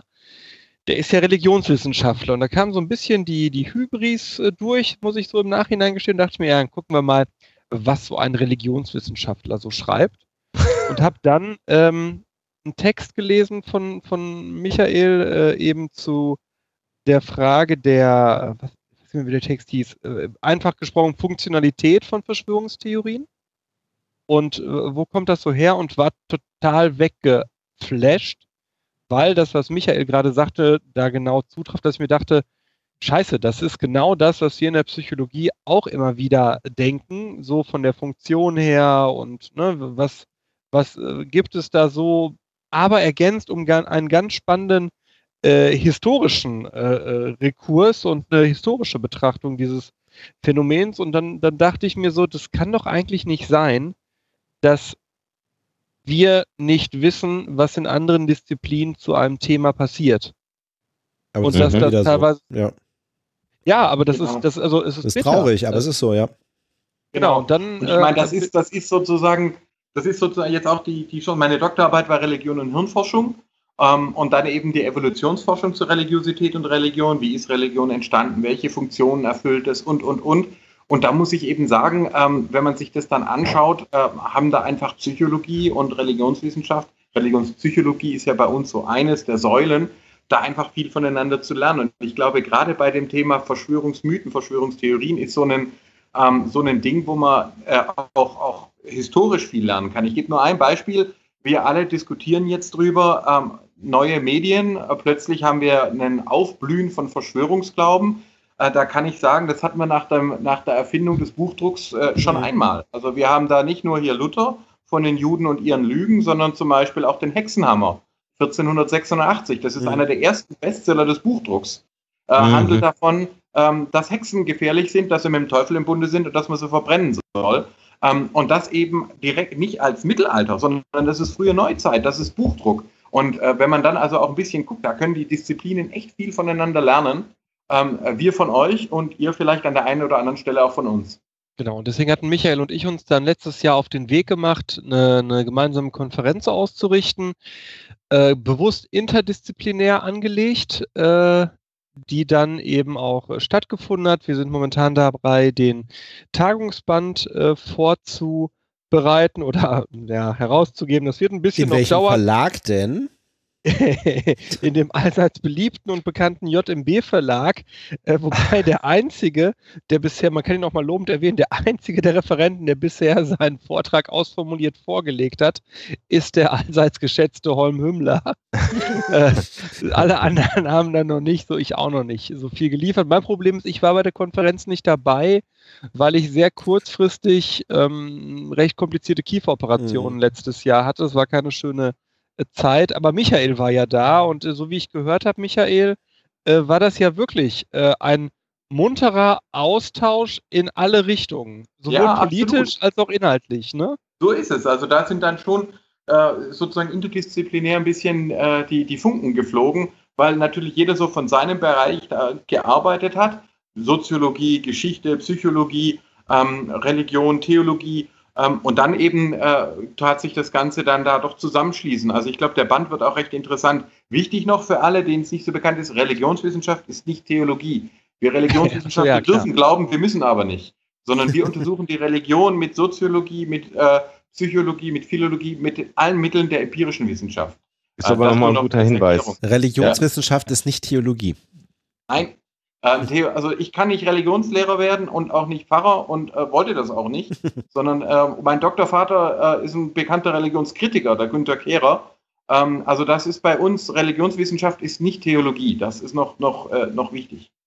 Also Religionswissenschaftler können Religionspsychologen zum Beispiel sein, aber nicht Religionslehrer, zumindest nicht konfessionelle. Hm. Hier, Hexenverbrennung. Im Chat wird schon gefragt, ob das dann vielleicht nicht am Zeitgeist lag. Mhm. Ähm, ich will nur dazu sagen, klar, natürlich, also neue Medien greifen Verschwörungsmythen auf, die schon da sind und setzen die dann um. Also ich gebe nur ein Beispiel, wir haben den Krimi im 19. Jahrhundert, da ist noch ganz klar, dass Sherlock Holmes findet immer raus, dass am Ende es doch keine übernatürliche Erklärung braucht, sondern dass das alles mit rechten Dingen zuging. Mhm. In den, Im Kino und so weiter, später James Bond, da erfahren wir dann schon, dass eigentlich große geheime Mächte hinter den Kulissen wirken, ja, also äh, Geheimorganisationen wie Spectre oder Medienmogule. Und vorher haben wir gehört, Akte X, ja, dann, oder äh, Matrix, da ist dann schon die ganze Welt eine Verschwörung und nur die wenigen Eingeweihten blicken da rein. Das ist. Äh, Entschuldigung, wollte ich nicht unterbrechen. Nee, ich, hab, ich will gleich noch was sagen, aber mach ruhig erstmal weiter. Oder? Oh. Ist mich raus? Jetzt Hallo? Michael, glaube ich, gerade. Oh. Ja, ist das, das ist schade. Äh, ich wollte ich wollt da vielleicht noch mal ganz kurz. Können, da, da, da, ist er wieder. Du hast gerade gehackt. Du warst gerade raus. Jetzt ist er wieder raus. Macht es Sinn, dass der Michael sich neu einwählt? Ja, ich sind wir dran. Äh, red mal weiter, Alexander. Genau. Ähm, mir ist kürzlich erst aufgefallen, wo wir im Thema Zeitgeist sind, äh, weil wir da eine Huxilla TV-Folge zu gemacht ähm, ja, ja, da ist er wieder. Da? Ja, wunderbar. Genau. Oh, das waren, welche Verschwörer haben uns da gestoppt? Genau, ja, genau. genau, du warst bei Matrix. Alexander wollte gerade was, ein, was, was äh, einwerfen. Was habt ihr denn noch von mir gehört? Die Matrix war das letzte, was wir gehört haben. Also ich zumindest. Genau. Also Matrix, verfilmte Gnosis. Äh, das heißt sozusagen, die Themen, die unterliegenden Themen, die kennen wir in der Religionsgeschichte. Ähm, und durch neue Medien werden die halt immer wieder neu hochgespült und dann auch neu präsentiert. Ich muss zugeben, auch ziemlich spannend präsentiert. Mhm. Das genau, möchte ich gleich nochmal im Detail von dir haben, weil diese Demiurg-Matrix-Nummer, äh, Gnosis, hat mich echt weggewemst, aber erstmal jetzt Alexander, glaube ich. Ne? Vielleicht ganz kurz zum Thema Zeitgeist nochmal. Ähm, also, wie gesagt, wir haben eine Huxella TV-Folge jetzt gerade gemacht zu Attentaten auf US-Präsidenten, natürlich auch das äh, Attentat auf John F. Kennedy.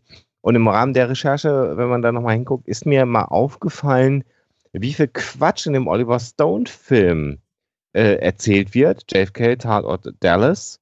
Ähm, und ganz viel von dem Narrativ, was Oliver Stone in seinem Film darlegt, ist einfach komplett an den realen Fakten vorbei. Ähm, äh, und, und Stone äh, hat auch mehrfach in Interviews gesagt, naja, klar, ich habe mir so eine gewisse Freiheit auch genommen, die Geschichte zu erzählen, aber genau das, über das in zahllosen Internetforen bis heute diskutiert wird, äh, ich nehme mal nur ein Beispiel, die magische Gewehrkugel.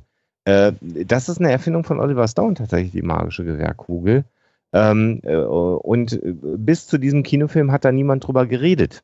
Ja. Äh, äh, und und da sind wir nämlich genau beim Thema Zeitgeist nochmal. Ähm, zu schauen, ähm, wie kann etwas in den Medien generell plötzlich so einen Hype auslösen. Und insofern bin ich da ganz, ganz bei dir, Michael. Das ist äh, sehr schön, dass wir das streifen. Das wollte ich einfach nur nochmal erwähnen, weil mich das JFK war immer so eine Sache, die habe ich immer so ein bisschen versucht auszusparen. Hab, wir haben jetzt ein bisschen genauer hingeschaut und das fand ich dann doch nochmal wirklich überraschend, weil jeder diesen, diesen Stone-Film irgendwie. Wobei natürlich ich, auch, kennt. ich bin ja äh, bekannt, an, bekannter Anhänger äh, der, der Verschwörungstheorien auf Robert Kennedy und JFK ähm, habe ich glaube ich schon mehrfach ja gesagt, äh, nicht alles im Stone-Film ist natürlich Fiktion. Ne? Es gibt Nein. Sachen, äh, wie beispielsweise eine Sache, die mich bis heute nicht losgelassen hat, ist diese Grashügelnummer. Die habe ich im Warren Report auch nochmal gelesen. Will einfach, ich will jetzt nicht die JFK-Ermordung hier mal eben kurz in den nächsten zehn Minuten auflösen. Will nur sagen, äh, du könntest es, aber das gehört jetzt nicht hierher. Aber du weißt, du weißt schon, Sebastian, du, du redest jetzt vom vierten Schuss, ne? Nee, ich rede von ja, doch, ja, im Prinzip schon, ja. So, der äh, durch das offene Mikro des Motorradpolizisten zu hören war. Nee, nee, nee, nee, ich, nee, nee, äh, ja, aber das ist nicht der entscheidende Punkt. Im Bericht der Warren-Kommission findest du äh, mehrfach die Angabe, dass Leute eben äh, etwas auf diesem Grashügel gesehen haben. Und okay. dass das aber nicht weiter verfolgt wurde, weil die Anzahl der Leute, die das berichtet hat, nicht groß genug war. Der mhm. Bericht, mhm. muss man sich über, äh, ganz kurz, muss man sich mal ganz kurz reinziehen. Das ist der Untersuchungsbericht für den Mord am US-Präsidenten. Dieser, mhm. dieser Bericht benennt nicht, was diese Personen benannt haben, wie viele Personen es waren, was das Cut-off war, sondern sagt einfach nur, das waren halt so wenige, die das gesagt haben. Da sind wir dem jetzt auch nicht nachgegangen, weil, pff, ey, wenn wir bei jeder Ermordung von einem US-Präsidenten, das sagen die jetzt nicht, ne, dem nachgehen würden, wo kämen wir denn da hin? Also äh, klar, der Warren ich meine, Report. Das, das Verbindungsglied jetzt zur, wäre da zum Beispiel, äh, wir sprechen da von der Hyper Agency Detection, das heißt Überwahrnehmung von Wesenhaftigkeit. Wenn Leute Anhaltspunkte dafür haben, da steckt jemand dahinter, da steckt äh, also eine Akteur ein, dahinter, dann nehmen Sie das, das äh, tendenziell wahr, hat eine höhere Relevanz. Wenn ich also ein bestimmtes Geschehnis x-mal durchnudle und x-mal thematisiere, dann steigt die Chance, dass die Leute sagen, da muss doch jemand noch dahinter gesteckt sein. Da muss und zum Beispiel allein jetzt die Erzählung äh, über die Sichtung auf dem Hügel hat bei ganz vielen Leuten dann schon wieder die Fantasie angeworfen, was da gesichtet worden sein könnte. Ja, ja, ich sage nur mal so, in anderen Kontexten ist es dann vielleicht eine Maria, ja, oder dann ist es ein Engel. Und ähm, äh, da das sind ja die, die, die Verbindungen klar zu erkennen. Da wird sozusagen so ein Ereignis dann zu einem Fokuspoint für immer mehr Mythen und der, der Deckel kriegst du dann nicht mehr drauf.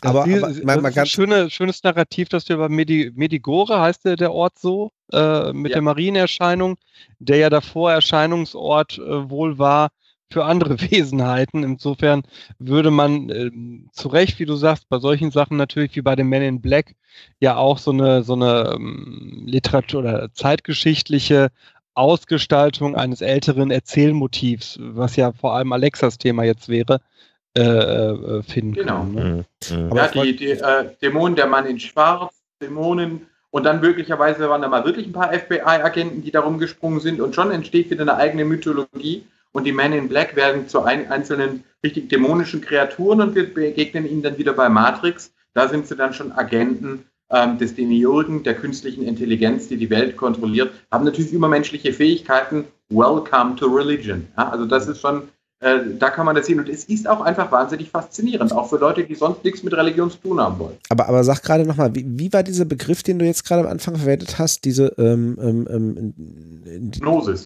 Nee, nee, die, die, diese über. Demiurg. Nein, die, die Demiurg oder Gnosis, ja, genau. Nee, was, nee, was wollte wissen? Nein, die, äh, diese Überinterpretation äh, von, von Hyper Agency Detection. Hyper Agency ja. Detection. Ah, da muss, nee, ja, genau. Also da musste ich aber Überwahrnehmung von Wesenhaftigkeit. Da musste äh, ich jetzt als, als, als, als armer Psychologe gleich wieder an den fundamentalen Attributionsfehler denken. Genau. Ja. Ne? Also, äh, also auch für, für die Zuhörer, weil äh, ne, ist so schön, dass der fundamentale Attributionsfehler heißt, weil es wirklich so ein fundamentales Konzept ist. Ähm, das, was einfach nur darauf hinausläuft, dass wenn ich etwas tue oder mir etwas, also wenn ich für etwas verantwortlich bin, ich eigentlich dazu neige, dass äh, ich das, ähm, insbesondere wenn es was Negatives ist, ähm, ich das halt den Umständen zuweise. Das liegt jetzt nicht an mir oder meiner Wesenheit oder das habe ich jetzt nicht verurteilt. Also äh, war halt irgendwie Zufall, also hat sich halt irgendwie ergeben. Wenn mir aber was von außen irgendwie passiert, ich eher dazu neige, dass ich dem halt irgendwie einen, einen, einen Sinn oder einen Zweck zuweise, dass ich sage, oder eben auch bei einer anderen Person, die ist halt so. Ne? Also, ähm, wenn ich halt jemanden nicht beachtet hat, dann war ich halt gerade abgelenkt. Aber wenn jemand anders mich gerade nicht beachtet, ja, dann ist das halt ein fieser Mob und so und was weiß ich. Und der hat mir irgendwas, hat irgendwas Böses im Sinn oder was weiß ich, oder hat irgendwas vor mir zu verbergen. Ähm, muss ich halt sofort dran denken betrifft das ja im Grunde auch. Da sind irgendwelche Signale, wo ich dann vielleicht die Tendenz habe zu interpretieren, da steckt jetzt ein Sinn dahinter. Auch wenn das vielleicht objektiv betrachtet einfach schlichter Zufall ist. Ja, oder Weil richtig evolutionär doof. gesehen ist das schlüssig und das hat übrigens auch schon ja. Darwin gesehen. Ja? Der hat auch am Beispiel seines Hundes, der immer geknurrt hat beim Sonnenschirm, weil er gedacht hat, da ist jemand. Es ist einfach viel, viel günstiger, viele Male einen ähm, äh, Busch für einen Bären zu halten, als ein einziges Mal einen Bären für einen Busch. Also ja. aus, in der Tendenz tendieren komplexe Nervensysteme dazu, ähm, das, eine, eine Agency, eine Wesenhaftigkeit anzunehmen. Bei uns Menschen reicht Punkt, Punkt, Strich, ein Smiley und wir nehmen nicht nur ein Gesicht wahr, sondern legen sogar automatisch einen Gefühlszustand, Lachen, Weinen, was auch immer dabei heraus.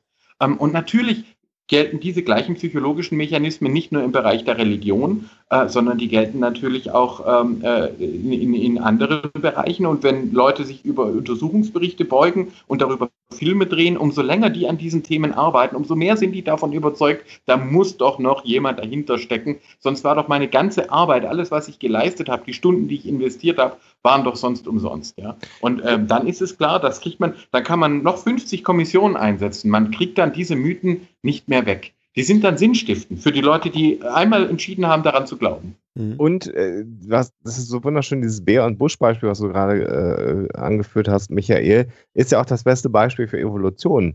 Weil diejenigen, die immer das für einen Bär gehalten haben, waren im Zweifelsfall diejenigen, die überlebt haben und die genau. dann in der Lage waren, ihr Genmaterial weiter zu vererben. Und diejenigen, die den Bär für den Busch gehalten haben, haben sich eventuell dann auch nicht mehr fortgepflanzt. Also es genau. macht ja tatsächlich auch Sinn, ähm, äh, solche Muster zu erkennen. Und Sebastian hat mal an anderer Stelle ein sehr schönes Beispiel mal angeführt, wenn ich als ähm, ähm, frühzeitlicher Mensch in meine Wohnhöhle zurückgekommen bin und da waren fremde Menschen und die hatten Keulen in der Hand und haben auf mich gedeutet, ähm, war es da auch sinnvoller, an eine Verschwörung zu glauben, zu sagen, die wollen mir jetzt was Böses und erstmal die Beine in die Hand zu nehmen, als mal abzuwarten, ob die vielleicht mit der Keule ähm, einfach nur die Höhle erweitern wollen oder so. Genau. Also, Zumal eben mit einer äh, Erzählung von einer richtig spannenden Verschwörung, entweder durch reale andere oder auch durch höhere Wesen, auch deine Gruppe zusammengeschweißt hast. Ähm, und das ist es, was auch Religion, du hast es völlig richtig erwähnt, Religiöse haben im Durchschnitt die stärkeren Gruppen und sie haben mehr Kinder im Durchschnitt. Also die fromme Juden, fromme Christen, fromme Muslime haben im Durchschnitt mehr Kinder als Säkulare. Ähm, und das ist genau der, der Punkt. Es kommt erstmal der Evolution nicht darauf an, was ist äh, wahr im empirischen Sinne, sondern was ist erfolgreich. Und äh, die Annahme, dass unser Wahrnehmungsapparat immer auf maximale äh, Zutreffenheit hin evolviert ist, die greift natürlich nicht, sondern stattdessen bewegen wir uns mit einem Wahrnehmungsapparat, der sich in früheren Umgebungen recht gut bewährt hat und dann ist es eben auch klar, dass zum Beispiel eine These von Butter, der sagt, gerade Leute, die dann sagen, es gibt keine höhere Macht und keinen Sinn im Leben, für die ist es dann unter Umständen eine ganz tolle Sache, wenn sie dann das Gefühl haben, sie sind auf was gestoßen, das ihrem Leben wieder Sinn gibt. Ja? Und wo sie dann, und sie sind dann die Helden. Schauen wir uns Neo äh, in Matrix an, der kleine Kleinbürger, der von seinem Chef getriezt wird, der ist plötzlich der Retter des, des Universums. Das ist für viele Leute schon attraktiv. Mhm. Da muss aber kurz der Agnostiker äh, zwischenhauen. Äh, Für alle, die weil, es nicht wissen, der Agnostiker ist ja der feige Atheist. ja, das ist der einzige Atheist, der noch was von Wissenschaftlichkeit hält.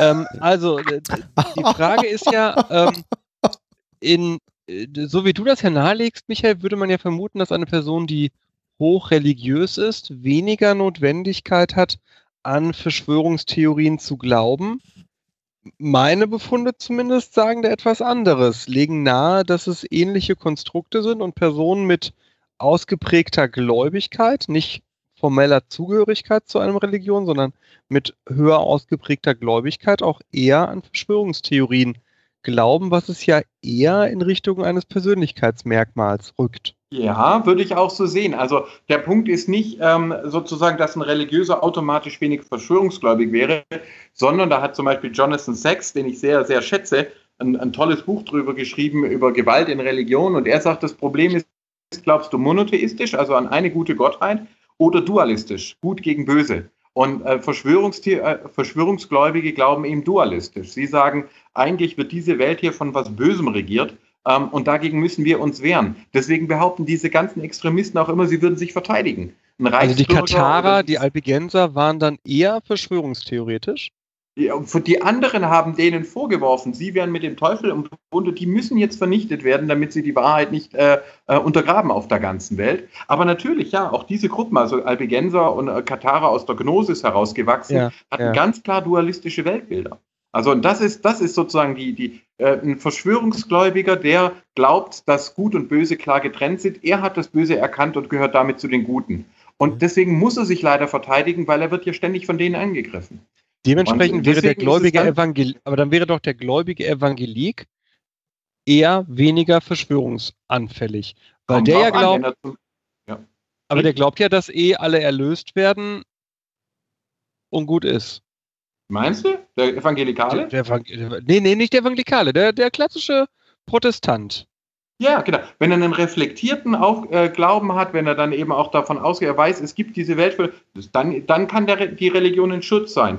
Der andere, der aber daneben steht und sagt, nein, du siehst das ganz falsch, der Teufel ist so mächtig und er steckt mit den Illuminaten im Bunde und die wollen jetzt die USA unterwandern, dann schützt das natürlich nicht. Verstehst du, es kommt nicht darauf an, äh, dass du religiös bist oder nicht, sondern welche Variante von Religiosität du da sozusagen hm. lebst. Aber um, und deswegen ist, stimme ich deinen Befunden dazu. Du triffst auch unter den Hochreligiösen, das ist sozusagen eine ähnliche Denkart. Wenn die in den Dualismus gehen, ähm, dann äh, äh, ist es klassische Religion plus Verschwörungsglauben, dann wird es richtig gefährlich. Ich, ich kann das insofern nachvollziehen, weil ich muss die ganze Zeit an, an, an einen Spruch denken, den hm, auch tatsächlich ein Psychologiekollege, ähm, erfahrener Trainer vor, vor vielen, vielen Jahren mal brachte, als es irgendwie um das ganze Thema, äh, da ging es eigentlich um so, so, so evolutionstheoretisch irgendwie äh, äh, Geschichte, also von, von Führung, wie hat sich Führung irgendwie entwickelt in Gruppen etc.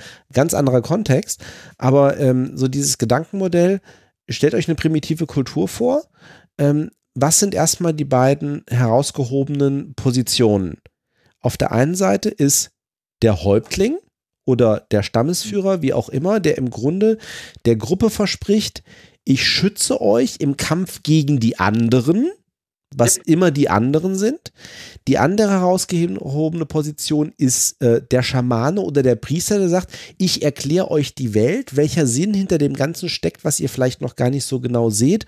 Und ähm, ich bereite euch sozusagen auf diesen Aspekt der Welt vor das, das klingt jetzt sehr stark genau. für mich danach. Nämlich so, das eine ist so ein bisschen das eher greifbare oder meinetwegen auch säkulare, wo ich sage, es ist trotzdem halt irgendwie ein Gut gegen Böse, aber einmal kann ich das halt irgendwie säkular auffassen. Das andere Mal ist das so dieses äh, Gut gegen Böse, aber eben religiös oder philosophisch dann irgendwie ähm, äh, untermauert. Ja. Aber genau, ist das also nicht, ich, ich kenne dieses dem Modell, ich erzählt habe, der nennt es pathologischen Dualismus, wenn du es auf diese Welt überträgst. Also einen Trump, einen Erdogan, einen Orban, die dann sagen, ich bin hier der Held und die anderen, das System, der tiefe Staat, die wollen mich alle angreifen. Ich, deswegen dürfen keine Regeln mehr gelten. Das wäre pathologischer Dualismus. Also ich nehme ein, religiöses Gut gegen Böse, aber ich identifiziere andere Menschen mit dem Bösen. Das macht der Antisemit, das macht der, der Rechtspopulist, das macht aber auch der Linkspopulist, das machen Extremisten aller Art. Und das ist sozusagen dann aber auch das, was die Leute so unheimlich attraktiv finden. Und über Twitter kann ein Trump oder auch ein Wilders die Leute direkt ansprechen und hinter sich versammeln und ihnen sagen, die ganzen Medien, die lügen euch alle an, die sind alle Teil der Verschwörung. Nur bei mir gibt es die Wahrheit. Da mhm. verschwimmen dann die religiösen und die politischen Rollen. Gen das ist sehr schön, was du jetzt als letztes gesagt hast, Michael, weil da wollte ich nämlich gerade darauf hinaus, als wenn dieses mhm. äh, Modell, das ich ja auch schon mal gehört hatte, mit der Teilung von quasi weltlicher Macht und äh, jenseitiger Erlösung dargestellt hat, fiel mir eben dieses Modell des Priesterkönigs ein. Ne? Mhm. Also die genau. Person, die äh, aus einer äh, letztlich religiös legitimierten Situation heraus sowohl Seelenheil äh, verheißt als auch äh, Stärke gegenüber dem anderen äh, Stamm und schön, dass Michael das, wie gesagt, gesagt hat, weil das sehe ich einen Teil äh, derzeit auch in Rechtspopulisten erfüllt. Denn ähm, was, was zum Beispiel Trump verkauft, ist ja letztlich eine Heilserwartung. Ne, er verkauft eine, eine Erlösungserwartung, äh, genau. äh, die weit über das hinausgeht, was tatsächlich realistisch politische Probleme sein können. Genau. Und das Problem ist natürlich, das hört ja nie auf. Weil für ja. jedes weitere Problem, das auftritt, da müssen ja dann wieder die Verschwörer dran schuld sein. Und deswegen rennen solche Systeme grundsätzlich dann auch mal gegen die Wand. Also das, das, äh, die Türkei schmiert schon ab wirtschaftlich und äh, äh, Trump äh, spürt die, die Widerstände auch schon. Also das ist ja, das normale politische Geschäft wäre ja auch mit Dialog, mit Kompromiss, aber dem, dem, kannst du ja nicht folgen, wenn die anderen eben nicht einfach politische Gegner, äh, Mitbewerber sind, sondern sie sind Verschwörer. Ähm, und das ist dann natürlich wirklich ein gefährlicher, ein gefährlicher Ansatz. Was wir hier gerade haben jetzt nach einer halben Stunde, da will ich nochmal einhaken, ist, dass wir im Prinzip evolutionär tatsächlich, und zwar einmal so aus der religiösen äh, Schiene und aus der psychologischen Schiene, erklärt haben, warum Menschen überhaupt in der Gefahr sind, äh, Verschwörungstheorien anzuhängen mhm. und warum es so, so, sogar, sogar Theorien oder Mythen und oder Mythen ja. Oder Legenden. Begriff. Äh, ne, also ihr wisst, was ich meine. Ja. Äh, ohne, ohne eben äh, irgendeine psychische Störung zu haben, sondern weil es ganz offensichtlich ein ganzes Stück weit in uns allen angelegt ist, dafür erstmal, sagen wir mal, der Psychologe würde, mir würde jetzt sagen, vulnerabel, also empfänglich zu sein. Äh, das ist doch schon mal auch ein ganz wichtiger Schluss, dass man sagt, im Prinzip sind wir also gebaut, mhm dass wir also spannend in diese ist, Tendenz ist gehen. Ne? Äh, und dann nimm eben noch dazu, dass die neuen Medien dir diese Mythen auch noch immer besser anbieten können. Immer spannender, immer, ja, und dann hast du das, was momentan vor sich geht, eben schon ziemlich gut erfasst. Ich glaube mhm. gar nicht, dass es das spannender ist, um, um da auf einen meiner, meiner Hauptideen in den letzten Jahren zu kommen. Ich glaube, dass wir bei den Verschwörungstheorien etwas erleben, was wir auch in den Religionen erlebt haben, nämlich dass das unmittelbare und eigene Gotteserleben wichtiger wird, also quasi der Eventcharakter von Glauben wichtiger wird als die Verankerung beispielsweise in einer Amtskirche. Deswegen mhm. haben aus meiner Sicht auch die, die charismatischen Bewegungen, deswegen haben all diese Bewegungen, die das direkte Gotteserleben, der Sophismus, äh, na gut, der Sophismus ist vielleicht jetzt eine Ausnahme, der hat jetzt nicht den Riesenzulauf, aber die evangelikalen Sachen, die, die ähm, charismatisch ausgelegten Be Bewegungen und so weiter einen stärkeren Zulauf. Und dasselbe erlebe ich bei den Verschwörungstheorien. Ich erlebe das, ähm, aber widersprecht mir da, dass diejenigen Verschwörungstheorien, die eine hohe Ich-Bezogenheit und Ich-Erlebbarkeit haben, dass das diejenigen sind, zum Beispiel die Chemtrails, äh, die Verbreitung erfahren. Wenn die kann ja jeder für sich erleben. Ja. Ne? Ich brauche nur an den Himmel mhm. gucken, ich brauche nur aus meiner Wohnung rausgehen, ich brauche nur Kopfschmerzen haben. Und ich habe Belege bei mir gefunden für die äh, vermeintliche Chemtrail-Verschwörung. Ja. Und ich habe individualisierte Abhilfe, die ich machen kann. Ne? Ich mhm. kann mit einem einfach, mit einer einfachen Schüssel Essig auf dem Balkon ein Schutzschild äh, um mein Haus, um meine Wohnung, um meine Liebsten äh, äh, bringen. Und auch das finde ich ist ein, ein gemeinsames ähm, Ding mit Religion. Du hast nicht nur eine Heilserwartung, sondern du kriegst ein individuelles Set von Regeln an die Hände, an die, an die, äh, sagt mal, an die, na, in die Hand. An die Hand, Dankeschön, an die Hand äh, gegeben, dass genau. du einhalten musst, um Würde ich dein Heil zu... Im Übrigen ähm, äh, haben wir das gleiche ja auch bei Engelglauben. Verstehe ich nicht. Ja, bin ich da wieder oder bin ich weg? Jetzt bist nee, du wieder nee, da. Du bist da.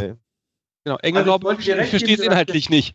Ja. Ich, ich, wollte dir recht geben, ähm, wir haben das gleiche Phänomen im Bereich Engelglauben. Du hast heute in Deutschland mehr Leute, die an Engel glauben als an Gott, was für Theologen ziemlicher Albtraum ist. Weil wo kommen die Engel her, wenn es keinen, keinen Gott, Gott gibt? ja, ist, aber für die Menschen ist klar, so ein persönlicher Dienstleister, den ich irgendwie spüren kann und so, der auch nichts kostet, der nichts von mir verlangt, der muss einfach wahr sein. Ja, während so eine abstrakte Gottheit, die dann auch noch Anforderungen mhm. stellt, das will man dann eher nicht. Der, und genau auch Chemtrails ist so, eine, ist so eine Sache. Wir haben natürlich Himmelszeichen. Das ist ja uralt, das haben wir schon bei den Römern, ja, dass man vom Himmel dann ablesen konnte, was mir vor Ort passiert. Und wenn ich dann also Erzählungen habe, die diese Dinge zusammenbringen, ähm, die mich individuell ansprechen, mein Erleben ansprechen und gleichzeitig mich mit dem Himmel in eine Beziehung setzen, dann ist das für eine Menge Leute attraktiv. Und zwar witzigerweise gerade, weil es heute so tut, als wäre es Wissenschaft. Weil die Leute eben nicht sagen, ich mhm. sehe es Orakel, sondern die behaupten, mhm.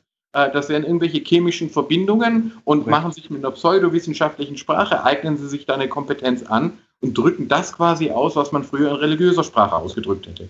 Ähm, es ist sozusagen Religion, die nicht weiß, dass sie Religion ist. Und äh, ich habe es jetzt kürzlich nochmal gehabt, wo mir jemand eine ne Mail geschickt hat und gesagt hat, Mensch, ich habe hier, ich weiß gar nicht mehr, irgendeinen Beitrag von euch mal bei mir äh, geteilt und habe das auch Bekannten äh, äh, empfohlen. Und jetzt habe ich hier eine E-Mail bekommen, ich weiß gar nicht, wie ich diese, mit dieser E-Mail umgehen äh, soll. Dann hat er mir diese E-Mail halt weitergeleitet. Und in dieser E-Mail steht drin, äh, der hatte, hatte so die Überschrift, es gibt also keine Verschwörungstheorien. Und dann gibt es äh, eine sehr lange Liste von realen Verschwörungen, äh, die zum Teil tatsächlich reale Verschwörungen sind. Da steht dann natürlich auch wie immer drin sowas wie die NSA-Verschwörung, die ja keine Verschwörung ist, weil als die NSA gegründet wurde, konnte man sich die Gründungspapiere der NSA durchlesen. Da stand drin, wir hören ab jetzt alles und jeden ab, weil wir Amerika schützen wollen. Und das haben sie dann auch getan. Äh, das hat weniger mit einer Verschwörung als mit Naivität zu tun, dass man gesagt hat, nein, die werden ja nicht Frau Merkel abhören, weil die gehört ja zu den Guten. Das, ist mhm. das sehe ich egal. anders, aber machen wir weiter. Ja, ja, gut. Aber du weißt, worauf ich hinaus will. So, und äh, all diese Verschwörungs, äh, Verschwörungen, die dort aufgelistet wurden, sollten sozusagen der Beweis dafür sein, dass natürlich auch jede andere Verschwörungstheorie wahr ist, weil das stimmt ja schon alles. Und vor allen Dingen sollte das auch sozusagen ein Beleg dafür sein, dass die Medien uns ja nicht die Wahrheit sagen. Und was, was, was mich, was mich dabei dann auch in die Richtung ging und auch meine Antwort immer wieder völlig fasziniert ist, dass diese Riesenliste von real nachgewiesenen Verschwörungen in einem großen Teil durch die Arbeit der Medien überhaupt erst als Verschwörung dann auch identifiziert wurde, weil sich jemand hingesetzt hat und recherchiert hat und Fakten auf den Tisch gelegt mhm. hat. Und nur deshalb überhaupt man dann irgendwann diese Verschwörung als solche erkannt hat und gesagt hat, hier wurde offensichtlich mit äh, im, im, Hintergrund agiert und ähm, äh, heute wird aber gesagt, die Medien tun genau das Gegenteil. Also äh, so, so, so, ein zirkuläres Gegeneinander ausschließen dessen, was eigentlich die Realität ist. Äh, und das Deswegen finde ich es auch nochmal so wichtig zu unterscheiden. An der Verschwörungstheorie ist erstmal nichts auszusetzen. Zu genau. sagen, hey, da könnte eine Verschwörung vorliegen, das ist das Job von jedem Journalisten, von jeder Abgeordneten, von jedem parlamentarischen Untersuchungsausschuss. Die sollen ja das gucken, ist da was dran. Ja? Deswegen ist der Begriff Verschwörungstheorie, wenn man ihn nur alleine verwendet, viel zu äh, unkonkret. Eine mhm. Theorie kann sich auch bewahrheiten, die kann sich auch bewähren. Klar. Und deswegen nochmal mein Plädoyer, da ein bisschen zwischen Theorie und Mythos einfach klarer zu unterscheiden. Aber da habe ich wahrscheinlich gerade das Bier ausgekippt. Ich verstehe deswegen. ja dein Plädoyer, aber das Plädoyer äh, hat einen Denkfehler meines Erachtens, nämlich, dass du die Trennschärfe herstellen können musst zwischen äh, diesen beiden Begriffen. Und das kannst du eben äh, natürlich bei den politischen Verschwörungstheorien sehr gut äh, oder bei den politischen Verschwörungsmythen in deiner, deiner Sprachwahl. Aber wenn wir dann auf ähm, die ich möchte jetzt mal nennen, zeitgeschichtlichen oder Promi-Verschwörungsmythen gehen ähm, oder bei anderen äh, nicht politischen, kannst du diese Trennschärfe da nicht reinbringen, meines Erachtens. Gib mal ein Beispiel, Sebastian. Ja. Äh, Mozart wurde ermordet von Salieri. Ja. ja, da wird jetzt ja geguckt hat er Blei genau, im, im, in den Knochen und so weiter. Nein, das ist ja, wir, wir, wissen ja nicht mehr, wo Mozarts Leiche liegt. Klar. Ja ich meine, das ist klar, aber du kannst natürlich auch nicht alle wissenschaftlichen Theorien über, äh, äh, überprüfen. Also wenn wir behaupten, die meisten Neandertaler hießen Hans, können wir es auch nicht überprüfen, weil wir nie wissen werden, ob die überhaupt sowas wie Namen hatten und genau. ob Hans einer von denen war. Das spricht aber nichts dagegen, dass man sozusagen äh, das erforscht, was eben auch erforschbar ist und ein Verschwörungsmythos. Wenn also jetzt jemand sagt, hier, der Mozart wurde ermordet, damit gute Musik äh, nicht mehr entstehen und die Menschen nicht mehr glücklich machen kann. Also wenn das sozusagen zu einer sinnstiftenden Erzählung wird von den Leuten, die meinen, die gute Musik sei schon immer unterdrückt äh, worden, dann wäre auch dieses Beispiel tatsächlich eines, das die eben Sinn stiftet, obwohl sie nicht. Ja, wobei der, da, da, ah, tut mir leid, dass ich dir da wieder widerspreche. Aber sinnstiftend hast du ja beispielsweise auch bei äh, Sachen wie Mozart oder wie ähm, äh, Elvis oder so, wo der Sinn für die Person darin liegt, ein schönes Ende zu einer quasi pseudo-heiligen Geschichte zu haben. Ja, absolut. Genau. Das würde ich dann, dann geht es ins Mythische. Also gerade bei Stars, Ikone und so weiter, hast du ganz, ist doch ganz klar. Ich meine, äh, Memphis ist eine Pilgerstätte. Jetzt habe ich das dir gerade das Wort geredet, ne, mit meiner Argumentation.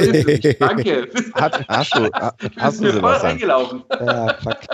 Ich merke und selbst. Was, was, was da aber ähm, äh, auch äh, zum Tragen kommt, und das finde ich in einem zunehmenden Maße spannend, ist die Tatsache, dass diese Verschwörungsmythen, äh, das habe ich vorhin wahrscheinlich wegen des Bieres nicht mitgekriegt, diese, die, diese Definitionsgeschichte in eurem Gespräch, ähm, äh, gerade da immer, ähm, und Sinnstiften ist da genau das Stichwort, äh, dazukommen, wo etwas passiert ist, was man nicht nachvollziehen kann oder nicht nachvollziehen möchte. Also nehmen wir Mozart, äh, wahrscheinlich einer der genialsten Musiker, äh, der dann deutlich vor seiner Zeit stirbt und gar nicht sein, sein volles Potenzial ausschöpfen konnte. Äh, JFK, einer der beliebtesten US-Präsidenten, wenn man es denn so glauben möchte, der von einem einzelnen äh, gescheiterten Menschen erschossen werden soll, einfach weil dieser Typ unsterblich werden wollte und das dann auch nicht mal hinterher erzählen konnte, weil er selber erschossen wurde. Also da fehlt völliger Sinn in der Tat. Äh, 9-11, äh, eine Geschichte, wo, wo, wo wir auch einen Sinn drin sehen wollen. Über nee, sind für mich, nein, entschuldige, nein, nein, nein, nein. Äh, die ersten beiden ja, wir wollen ein schönes Ende haben, meinetwegen. Das muss zu einer um es Michael begriffen zu sagen, heiligen Geschichte passen. Das ist aber was kategoriell und qualitativ völlig anderes als 9-11. Wenn du persönliche Geschichten schön abschließen willst, Diana, Paul McCartney, Elvis Presley und, und, und, ist ja. das für mich eine andere Qualität von Verschwörungstheorien als äh, 9-11, äh, die FED, die EZB etc. Aber ist 9-11 nicht auch eine Geschichte, wo du, wo du äh, die, die Banalität des Ereignisses nicht akzeptieren willst, sondern mehr Sinn Völlig darin. Im Gegenteil. 9-11 ist der maximale Angriff auf den Narzissmus, zu glauben, wir sind unverletzlich. Und bevor wir verletzlich sind durch ein paar, um das mal mit Redneck-Begriffen zu sagen, durch ein paar Muchels, die jetzt irgendwo in Afghanistan hocken, ist es doch eher meine eigene Regierung gewesen, als dass Da bist du bei den Amerikanern. Da bist du aber bei den Amerikanern selber. Wem sonst? Ja, bei allen anderen. Die sind ja nicht verletzt worden dadurch. Es sei denn, du äh, hast zu dem Zeitpunkt Amerika als erweiterter Teil der freien Welt gesehen, zu der du auch gehörst. Ob das ja, stimmt klar. oder nicht. Ja, so habe Ähm, ich das natürlich gesehen. Und da bist du aber auf einer sehr politischen Ebene schon fast, oder? Ja, ja, genau, deswegen unterscheide ich, äh, absolut. Deswegen Aber unterscheidet kann man das mich nicht- 9 9-11 für mich eben fundamental von Kannst Mozart denn oder aber- Presley. Aber kannst du das nicht auch auf eine emotionale Zie äh, Ebene einfach ziehen? Also vier Muchels, so wie du sagst, die einfach mal maximal Schaden erwo- erzeugen wollen, ist mir nicht genug emotional? Das kann gar nicht funktionieren. Finde ich Da muss es doch noch mehr geben, da muss doch noch jemand dahinter stecken. Das können doch nicht Ja. vier genau, Dullis. dann ist natürlich klar, Ich, ich verstehe, wo ihr hin wollt, aber das, das ist mir jetzt mir persönlich zu farfetched. Was weil sagt denn der Rudloff nee, dazu? finde, nee, Ich glaube, Sebastian, einer weil der du, spannendsten Befunde, einer- der spannendsten Befunde bei Brotherton zum Beispiel, die mir so ein richtiger Augenöffner war, dass er gesagt hat, schaut mal her, ähm, bei diese Verschwörungsgläubigen gehen eigentlich nie davon aus, dass es fünf oder sechs unterschiedliche Verschwörerkreise gibt, die miteinander kämpfen, sondern es ist immer eine Verschwörungspyramide mit einer Superverschwörergruppe übermenschlich begabt an der Spitze. Das finde ich ist ein absolut zentraler Fund. Das heißt, derjenige, der glaubt, wie hier unser Landtagsabgeordneter Gedeon im baden-württembergischen Landtag, die Weisen von Zion, ja, die Protokolle, die seien echt, für den sind es immer Juden. Oder wenn es äh, für jemand, der meint, die Amerikaner oder die Illuminaten. Das heißt, für diese Personen ist es immer klar, wer sind die Superverschwörer. Und alle äh, wesentlichen Ereignisse werden in diese Richtung hingedeutet. Ähm, und wenn sie nicht reinpassen, dann zeigen sie nur, wie genial die Verschwörung ist. Und da ist, glaube ich, das, äh, das Problem. Ich habe das drastisch zum Beispiel haben wir das äh, gehabt, als in, in Hebron ein, ein jüdischer Siedler Palästinenser niedergeschossen hat. Ähm, äh, und dann wiederum sofort der Mythos entstand, der hat damit nur den Angriff von Palästinensern wiederum verhindert auf ähm, äh, Juden. Das heißt, die Deutung des gleichen Ereignisses fiel sofort auseinander. Die Leute waren gar nicht in der Lage, sich auf eine gemeinsame Deutung zu einigen. Und dann äh, der, der Teil, der sich weiter radikalisiert hat, haben wir später den Anschlag auf Rabin gehabt. Das ist ein großes Problem. Wer einmal verschwörungsgläubig ist, der wird jedes weitere Ereignis immer mit Bezug auf die gleichen Superverschwörer deuten. Und deswegen ist es aus auf dem jeden Fall. Antisemitismus oder Anti-Amerikanismus der Ausstieg auch so schwer. Die Leute quasi glauben, sie haben das Prinzip gefunden, mit dem sie alles erklären können. Ja. Also, weil du für mich fragen wolltest, an der Stelle, Sebastian, also ich, ich, kann auch äh, das einerseits über einen Kamm scheren, emotional, weil ich zum Beispiel sagen kann, äh, ich kann emotional nicht akzeptieren, dass irgendwie JFK da jetzt irgendwie durch, äh, äh, durch irgendwie ein, ein, äh, ein, eine Lone Nut oder irgendwie einen Lone Gunman irgendwie umgebracht wurde äh, oder irgendwie, dass, dass ähm, hier, was weiß ich, Elvis schon, also Elvis ich jetzt nicht persönlich, aber äh, Elvis schon so früh gestorben ist, hm, hm, hm, da muss doch, oder Prince, das, da musste noch irgendwas anderes dahinter stecken. Kurt Und- Cobain. Kurt Cobain, Michael Jackson. Michael Jackson 9-11.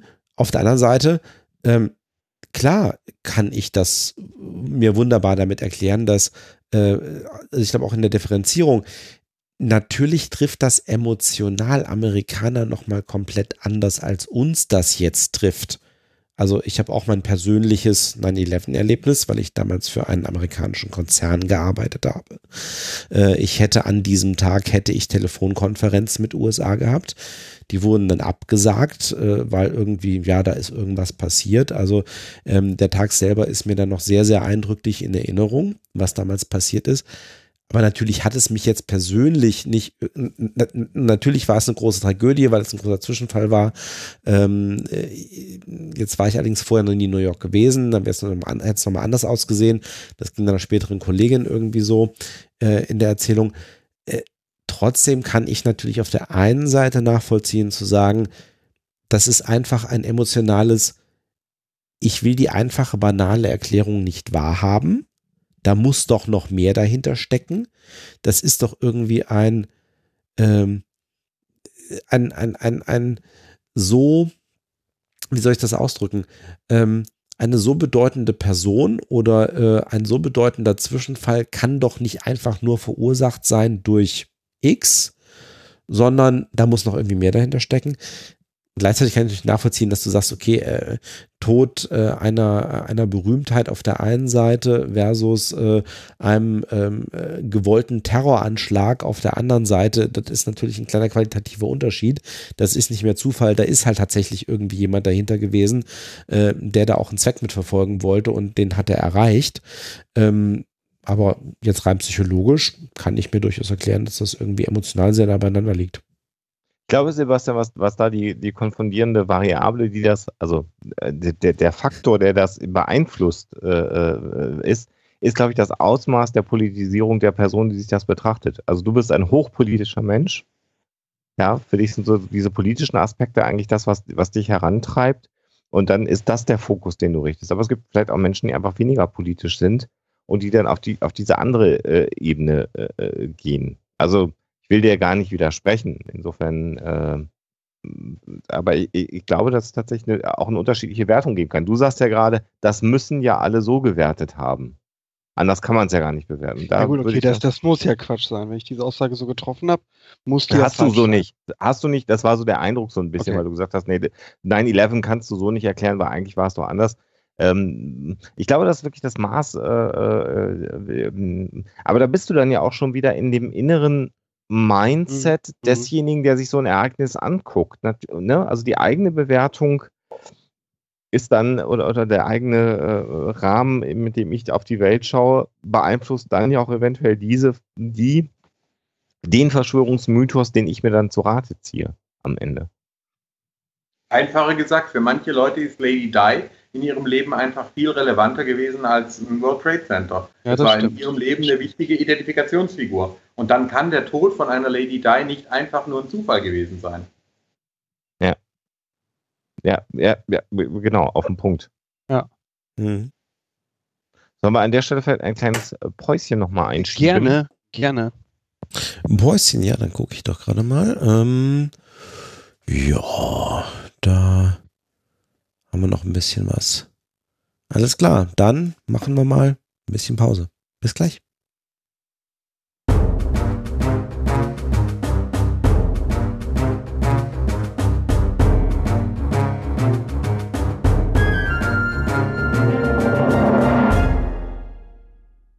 So, da sind wir wieder.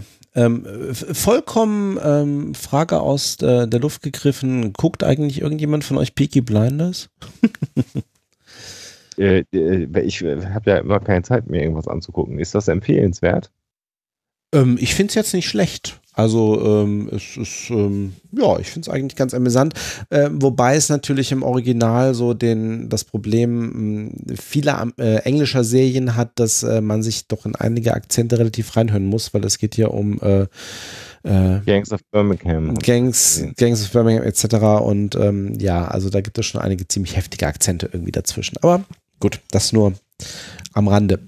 Ähm, vielleicht, äh, vielleicht äh, Sven, weil äh, das machen wir gerade. Äh, ich bin, ich habe es jetzt endlich mal geschafft, bis in die zweite Staffel von Elementary vorzustoßen, nach hm. 15.000 Jahren und äh, zahllosen Empfehlungen deinerseits. Und die Serie ist wirklich gut. Ich wünschte, ich hätte mehr Zeit, mir solche Serien anzugucken. Ja, also ich äh, tats tatsächlich habe ich inzwischen noch einige andere entdeckt, aber also ich, ich fand, weil wir hatten das Thema ja damals zum Thema Sherlock Holmes, mhm. äh, also gerade so die ersten äh, ersten Staffeln sind, äh, glaube ich, irgendwie finde ich eine schöne ähm, Replik oder Neuinterpretation von einigen Elementen ja. irgendwie von, ja. von Sherlock Holmes. Im Laufe der Zeit wird das natürlich dann irgendwie sehr stark, dann ähm, ne, entwickelt sich ein normales amerikanisches ähm, äh, ähm, Crime Procedural, äh, wie so üblich, aber gerade so die ersten Staffeln, so wie mit den einzelnen Elementen und dann auch so, also äh, ich weiß gar nicht dann, an welcher Stelle dann irgendwann Mycroft auch auftaucht, irgendwie nochmal. Ja, ja, schon gesehen. Ne, also, aber gut, ja, aber kommt natürlich bei weitem jetzt nicht an Sherlock ran. Gut. So. Zurück ja, zu beiden Herren denn auch dabei? Ja, ja, ich höre, genau. Ja, ja, ja. Zu, ja. Äh, Religionswissenschaftler sind tendenziell eher Bücherwürmer, wobei wir inzwischen, äh, äh, zum Beispiel Game of Thrones hat ja schon ganz eigene religiöse Welten, da hast du wieder gute Gründe, um wieder Game of Thrones. Ja, ich musste auch äh, irgendwie zum Thema, also Religionswissenschaften habe ich jetzt vor kurzem äh, erfreut irgendwie ähm, ja gehört. Hallo. Dass, hallo, hallo, hallo. Dass äh, Philip Pullman jetzt auch noch eine zweite Trilogie irgendwie zu ähm, äh, seiner schönen ursprünglichen Buchreihe macht, also weil du auch vorhin irgendwie Demiurg und äh, etc. erwähnt hattest. Ähm, ja. Genau, wollte da vielleicht noch was wissen, Demiurg? Soll ich das mal kurz erzählen? Äh, tu mal. Ich muss mal ganz kurz nachfragen. Seid ihr schon lange wieder on? Du, seit vier Nein. Minuten haben wir über dich hergezogen. Das war eigentlich mal ganz Nee, ich meine das ernst. Äh, ich Nee, ich erzähle euch später mal off, äh, off air, was hier gerade passiert ist. Ganz irre. Okay, nee, äh, okay. Demiurg, wenn ihr es noch nicht gehört habt, würde mich das sehr für den Hörer interessieren. Ja, nee, haben wir noch nicht. Also wir sind eine Minute online oder so. Ah, okay. Genau, Demiurg, Demiurg ist eigentlich schon griechische Antike, Platon. Ähm, die Vorstellung von einem Weltenbauer, der quasi die Materie nimmt und daraus eine Welt schafft.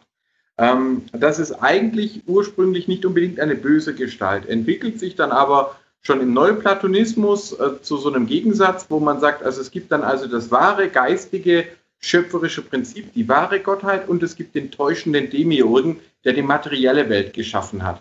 Das hat man dann bei den Gnostikern, bei den Geheimen ganz viel, zum Beispiel Scientology ist ein heutiges Beispiel dafür, die dann also sagen, ähm, du bist eigentlich ein Geistwesen, ähm, aber du bist in diesem Körper gefangen und du bist eben gefangen in dieser getäuschten Welt.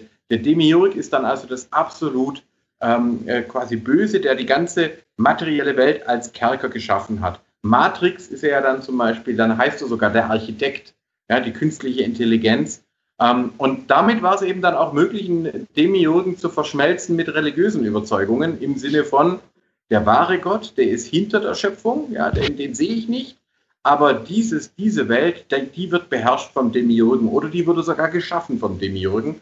Und äh, deswegen ist der Demiurg sozusagen der absolute Superverschwörer, der alles kontrolliert und der taucht quer durch die Jahrtausende immer wieder auf in unterschiedlicher Gestalt. Zum Beispiel bei Axel Stoll, die Erde ist ein Strafplanet. Das ist tatsächlich ne, genau dieses Motiv, oder? Exakt, genau. Also das ist äh, kla klassische Gnosis und das hätte jemand vor tausend Jahren mit ein bisschen anderen Duktus schon verstanden. Das finde ich total irre, Leute, oder? Äh, die, erste, die, die Erde ist ein Strafplanet, ist aber auch äh, genau Scientology, ne? Glaube ich. Ja, oder? ja, genau. Ja, genau. Das Ja, genau, der, der wurde, wie heißt genau. dieser Typ? Der wurde Und verbannt befreien in das Gefängnis der Erde, ne? Genau, wir müssen über die Brücke gehen und dann die befreien uns von den Engrammen und dann werden wir wieder die Geistwesen, die wir sein sollen. Dann sind wir wieder die freien Titanen. Ja? Dann sind wir von allem be ähm, äh, befreit. Das ist ganz klassische äh, Gnosis. Mhm. Und äh, da gab es in der, in der Frühzeit ähm, des Christentums erbitterte Auseinandersetzungen. Am bekanntesten nat natürlich Markion, der dann gesagt hat, äh, der Gott des Alten Testaments, der Gott der Juden, das ist eigentlich der Demiurg. Und äh, der Gott von Jesus Christus, der Vater von Jesus Christus, ist ein ganz anderer. Das äh, wurde zwar zurückgewiesen von der Kirche, war aber enorm erfolgreich und bis heute ist es also für Antisemiten ganz klar, dass die Juden die ganze Welt beherrschen, ähm, äh, Fernsehen, Medien, die ganze Weltwahrnehmung beherrschen ähm, und das, die wirklich Wissenden, die müssen sozusagen dahinter kommen. Äh, da ist dann also natürlich auch kein Dialog mehr möglich, weil dann ist Das habe ich nur nie, ich kenne die, genau diese Aussagen, ich habe die nur nie verstanden. Und ich sagte ja, an welcher Stelle ich die nicht verstanden habe. Nämlich bei der Frage, was hat denn der Jude davon? Ja, der, der Jude in diesem, in diesem Verschwörungsmythos ist ja quasi der Verbündete der bösen Macht, des Demiurgen. Der hat entweder seine Seele dem Ganzen überschrieben, beziehungsweise er hat die Macht auf dieser Welt. Ja, also da ist er, da ist alles unter seiner Kontrolle. Ähm, und äh, äh, das ist sein, sein Lohn. Der will ja auch gar nicht mehr, weil er ist ja kein wirklich spirituelles Wesen. Genau, Das aber er würde ja trotzdem seine, seine Seele, sein Geistwesen, sein, nimm irgendein Konzept, äh, ja diesem Demiurgen, dieser, dieser bösen Gottheit, diesem bösen Verschwörer überantworten müssen. Ne? Das habe ich ja schon richtig verstanden. Aber rallt der Jude das in diesem Verschwörungsmythos nicht? Oder ist er ein so von Grund auf böses Wesen, dass er sogar Freude dran hätte, wenn seine äh, Seele, sein was auch immer, ne, auf in der jenseitigen Welt im Bösen verbleibt und nicht im Elysium. Ja, ich meine, da bist du dann auch schnell bei den Sachen, wo es dann heißt, wer ist eigentlich der Vater? Ja, sind das überhaupt noch Menschen wie wir oder sind das reptiloide Aliens? Ja, das kannst du dann, du kannst es ja so weit ziehen, wie du willst. Ein klassisches Motiv hast du auch schon bei der Matrix. Der Judas dort, der Verräter dort des, des, äh, äh, des Messias, des Retters, ist derjenige, der sagt, ich will alles vergessen, es interessiert mich nicht, ich will lieber in einer Illusion als reicher Mann äh, leben, als in einem, äh, in der echten Welt, wo ich nur ein mittelmäßiges Licht bin. Ja? Und das ist quasi der Vorwurf ihr verkauft eure Seele dafür, dass ihr hier die Reichen und Mächtigen seid. Mhm, genau. Da war natürlich viel Neid dabei, da war natürlich viel ähm, ja, auch, auch Hass dabei. Ähm, und da kannst du das Ganze dann aufladen. Auf, äh, und das Schöne ist natürlich, dass dir dann so ein Verschwörungsglauben auch erklärt, warum es in deinem eigenen Leben nicht so gut läuft. Äh, du hast also den ultimativen Sündenbock. Mhm. Weil, weil ich glaube, dass dieses, also meine persönliche Interpretation, ähm, wie dann in diesem Beispiel äh, der Jude gezeichnet wird, hängt dann irgendwie so ein Stück weit irgendwie auch von deiner persönlichen Disposition. Ich habe Abrisse. Hört ihr mich? Ja. Ja. Hallo? Ja. Okay. Okay, ja, Entschuldigung, ich habe euch ganz manchmal metallisch ein bisschen, aber ich höre, ich höre ja. Ja, okay. äh, hängt, hängt ja dann von deiner persönlichen Disposition ab. Also, ob du halt sagst, so, du, der Jude, der ist halt einfach irgendwie ein Anhänger des, des, des, des bösen Gottes, des Demiurgen an der Stelle etc. Aber es ist halt irgendwie der, äh, der Fokus auf die, auf die diesseitige Welt, ne? Irgendwie, die wird halt jetzt irgendwie beherrscht. Wer weiß überhaupt, ob es irgendwie ein Leben nach dem Tod oder sonst irgendwie gibt, was anderes. Das mag ja auch irgendwie eine Illusion sein. Aber das ist halt irgendwie der Deal. Der hat jetzt irgendwie alles in der Hand und darauf fokussiert er sich. Und ob das jetzt gut oder schlecht ist, Genau. Der ist damit zufrieden, weil der ist ja so ein niederes, triebhaftes Wesen. Und das geht natürlich nicht nur in Bezug auf Juden, das kann man auch in Bezug auf Roma und Sinti machen. Das konnte man in Bezug jetzt auf Muslime machen. Ja, Allah ist angeblich äh, der, der böse Gegengott und, und äh, wir haben die Guten. Und wenn ihr euch das anschaut, dann ist da immer dieses Motiv dabei, derjenige, der das glaubt, fühlt sich angegriffen und kann deswegen jede Art von Gewalt auch, die, die dann gerechtfertigt wird, immer als Notwehr reklamieren. Ja? Hm. Also der, derjenige, der die Synagoge angreift oder die Moschee äh, oder das Flüchtlingsheim behauptet oder die Bank behauptet dann allen Ernstes, er oder sie würde sich ja nur verteidigen. Also mhm. weil die ganze Welt von dieser Omnipräsenz des vermeintlich Bösen, der Superverschwörung her gedeutet wird. Mhm. Und da seht ihr, da ist Psychologie und Religionswissenschaft einfach ganz, ganz dicht beieinander. Wo, wo ist jetzt eigentlich, also jetzt mal ganz platt, oh, ich glaube, jetzt haben wir den Herrn Bartoschek verloren. Der ist jetzt weg, ja. Ja, dann gucken wir gleich nochmal. Ja, da kommt, der den kriegen kommt schon wieder. Den, den, kriegen wir wieder rein. Ähm, meine Frage mal ganz platt gesagt, also aus Sicht des Religionswissenschaftlers, ähm, wo ist jetzt eigentlich die knallharte Grenze zwischen Verschwörungsmythos? Hallo, wir hören dich wieder. Hallo, Sebastian? Okay. Wo ist jetzt eigentlich der knallharte Unterschied zwischen Verschwörungsmythos und Religion? Ja, also Mythos, Verschwörungsmythos ist eine Variante von Mythos und äh, Verschwörungsglauben ist eine Variante von Glauben. Ähm, also das ist das sozusagen, es ist eben eine Variante davon. Und von dem her sehe ich da gar nicht den Bedarf dafür, dass man das scharf voneinander mhm. abgrenzt sondern es ist eben tatsächlich eine Variante, so wie wir ja auch ja, unterschiedliche Varianten von Musik äh, beispielsweise haben ähm, und trotzdem sagen können, dass das alles Musik. Also damit ist ja auch nicht gesagt, dass das alles gleich wäre. Im Gegenteil, man kann dann ja sogar sagen, aha, dann ist, sind das also Formen von Religion, wo man kritisch sein, wo man aufpassen müssen, wo man auch äh, vielleicht die Religionsgemeinschaften selber auch einen Auftrag haben, aufzupassen, dass das eben nicht passiert. Ähm, aber ich sehe das als Varianten, nicht als, als Widerspruch. Mhm. Weil man sagen muss, das sehen wir beide jetzt so, Michael. Ich erinnere mich da an die Diskussion zu meinem Talk, wo der Alan Schink ähm, genau diesen, genau diese Art von äh, Ausgestaltung dieses Glaubensbegriffes sehr angegriffen hat. Und ich habe ähm, einen Vortrag gehalten bei den Weltanschauungsbeauftragten der katholischen Kirche. Und da war einer bei, der ähm, fand das gar nicht so lustig äh, oder auch nicht nachvollziehbar für ihn, dass äh, ich das auch als Variante von äh, Glauben verkauft habe, sondern er fokussierte, also der war eben Theologe, nicht Religionswissenschaftler, äh, der fokussierte darauf, dass er sagte, den großen Unterschied, den er sieht, ist, dass ein Glaube immer äh, positiv gesellschaftsbefördernd ist während ein Verschwörungsglaube immer negativ gesellschaftsstörend ist. Ja, und da geht dann natürlich vom, vom Ergebnis äh, schon dann, dann her. Ähm, ich würde sogar sagen, im Wesentlichen ist da was dran. Also ein Verschwörungsglaube wirkt sich natürlich negativ auf die Interaktion mit anderen, ähm, mit anderen an. Aber äh, was jetzt eine Gesellschaft als positiv oder negativ betrachtet, ist natürlich auch, liegt auch immer im Auge des Betrachters. Ich würde ganz klar sagen, so wie Sprache, so wie Musik, so wie ähm, äh, auch äh, sogar Wissenschaft, die menschlichen Fähigkeiten sind an sich erst einmal nicht gut und böse, sondern sie eröffnen ein Potenzial. Ich kann mit Sprache Liebesbriefe formulieren, aber auch Hasspost. Und genauso kann ich mit Religion äh, Hospitäler und Universitäten und wunderbare Kirchengemeinden aufbauen. Ich kann aber damit auch Verfolgungen, Kriege ähm, und äh, Terrorismus rechtfertigen. Und ich glaube, da ist es, da ist tatsächlich der Unterschied. Äh, ein Religionswissenschaftler geht ja erstmal deskriptiv ran, ähm, also beschreibend und sagt nicht, ähm, ich setze da jetzt mal erstmal ein normatives Urteil voran. Was gut ist, ist Religion und was schlecht ist, ist was anderes. Äh, so wird ein Religionswissenschaftler natürlich nicht arbeiten, nicht argumentieren. Ich glaube, auch ein Theologe muss es nicht. Ein Theologe kann doch auch selbstbewusst sein und kann sagen, diese Varianten von Religion, da müssen wir aufpassen, da müssen wir was Besseres entgegensetzen. Das finde ich eine viel souveränere Reaktion. Also im Prinzip sagst du es so ähnlich wie, wie ähm, Werner von Braun sagte, das Skalpell in der Hand eines Mediziners rettet Leben, in der Hand eines Mörders tötet es. Exakt, genau. Und umso wichtiger ist es, das auch wissenschaftlich zu verstehen, und zwar gnadenlos zu verstehen. Ähm, und äh, dann kann man damit arbeiten. Und dann kann letztlich auch der aufgeklärt Religiöse und der aufgeklärt Säkulare sogar sagen, okay, was können wir jetzt gemeinsam machen, dass diese Bedürfnisse befriedigt werden, dass die Menschen, die nach Sinn suchen, auch für sich Mythen finden. Das tun wir alle.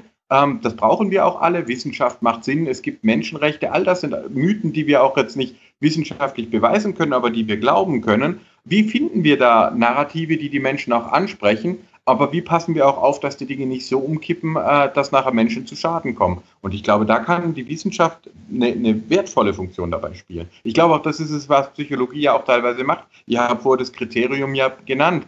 Ähm, wenn die Menschen leiden, sie selbst oder andere, dann entsteht ein Bedarf einzugreifen. Da würde ich bei Religion das nicht so grundsätzlich anders sehen. Wow.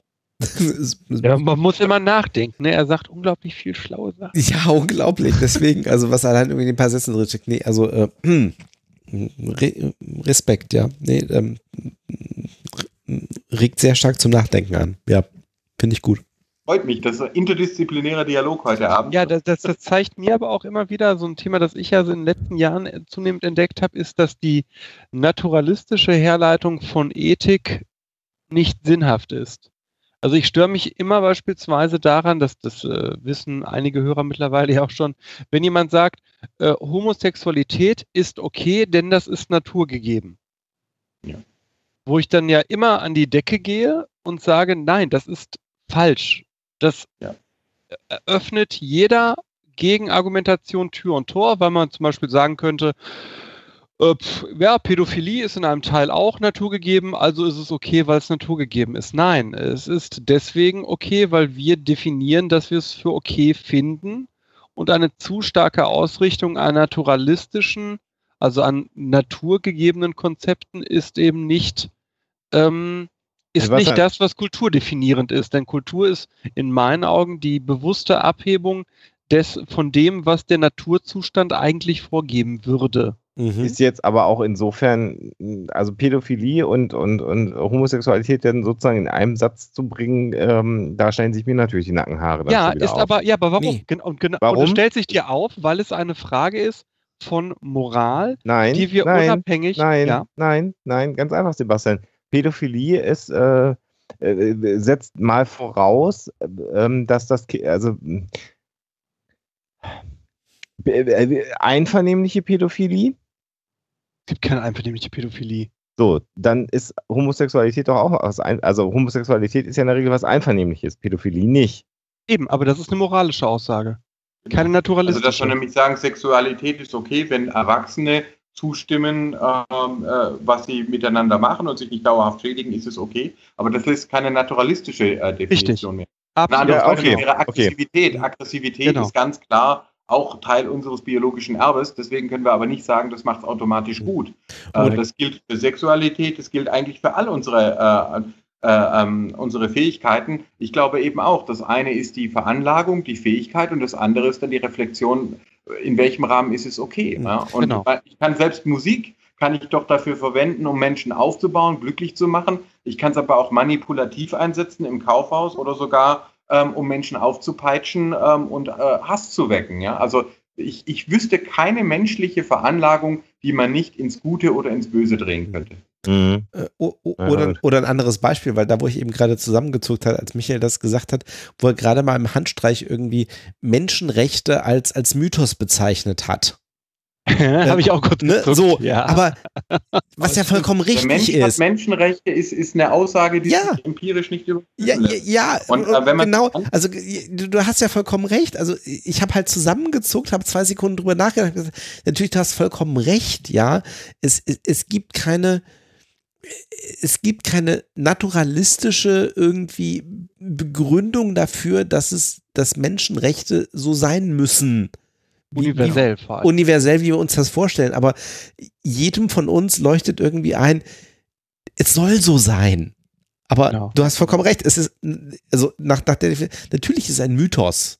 Ja, es ist, es ist, es ist ein Gedankengebäude, es ist Viele ein, schöne was wir uns aufbauen. in unserem Leben. Ja. ja. Wir können sagen, Liebe ist wichtig. Ähm, äh, Demokratie ist äh, die beste Staatsform. Es gibt so viele gute Dinge, die wir sagen können, aber die auch mindestens einen Anteil von Glauben in sich haben. Wir können gar nicht anders. Wir sind narrative Wesen. Mhm. Wir erzählen uns, wenn, selbst wenn wir Atheisten bitten, ähm, ihre Geschichte aufzuschreiben, wer sie sind, dann ordnen sie die Ereignisse ihres Lebens, ihres Lebens automatisch in eine sinnhafte Art und Weise ein. Und dann kommen Sätze wie, ich hatte den Unfall, aber durch diesen Unfall habe ich gelernt, dass sie ringen ihrem Leben Sinn ab. Wer das nicht kann, wer nicht äh, über die reine Empirie hinauskommt, ist ein unglücklicher Mensch ähm, und wird, äh, hat dann eben auch tatsächlich, der leidet dann auch unter diesem Zustand. So. Also wir brauchen das alles. Ab, wir brauchen, und da, da, da sagt ab, ab, ab, ab, absolut schlagen zu, zu, zu psychologischer Forschung, da, genau. was Verschwörungsglaube angeht, nämlich diese Sinnhaftigkeit, äh, wie du sie mir nennst, die nennen wir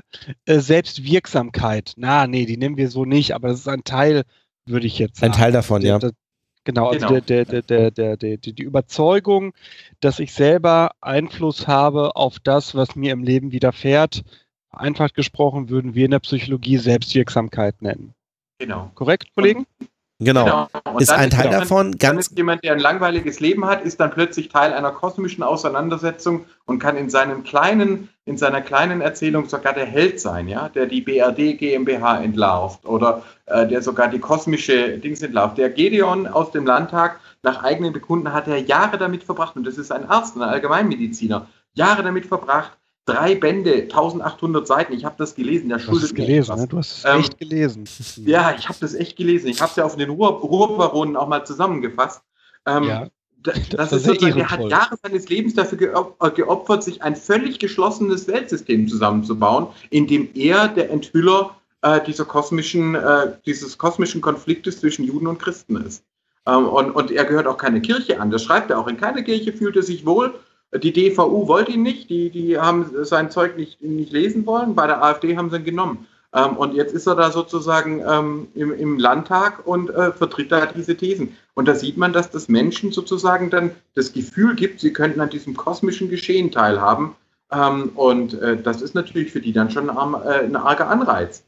Gerade das kann auch Menschen, die gebildet sind und in wohlhabenden Verhältnissen leben, kann das auch erwischen.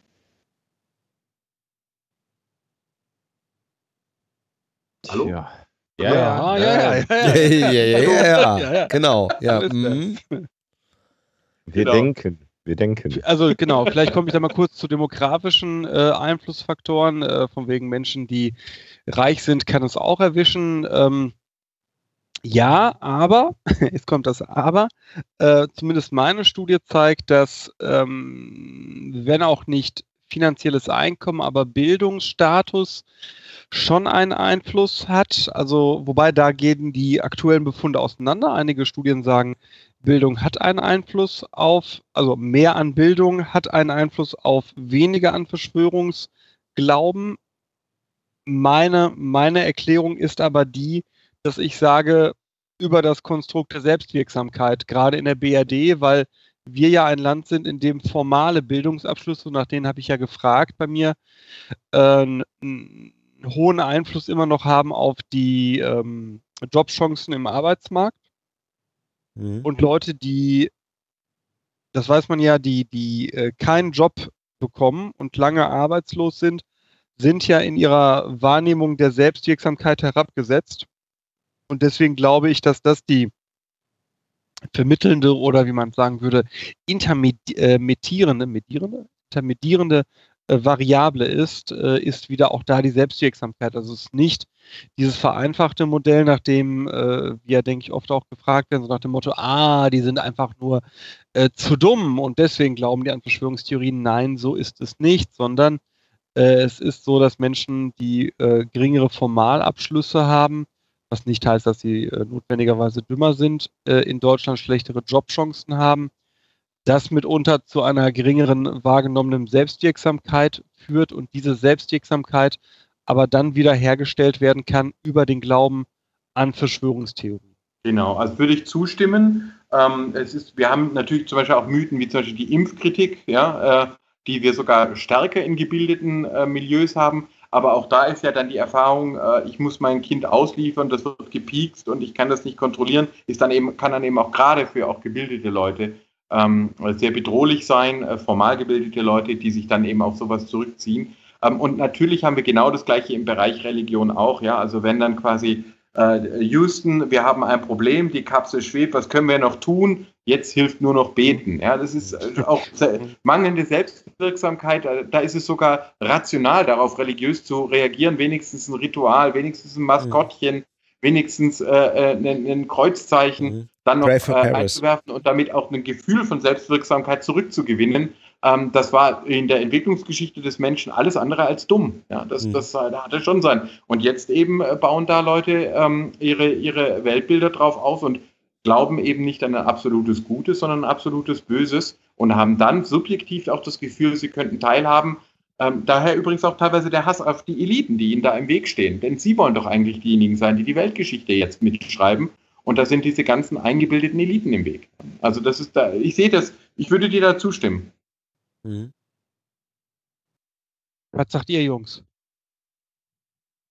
Äh, äh, völlig d'accord äh, in dem, was du sagst. Also ähm, Bildung alleine ähm, ist keine Erklärung äh, oder mangelnde Bildung ist keine Erklärung.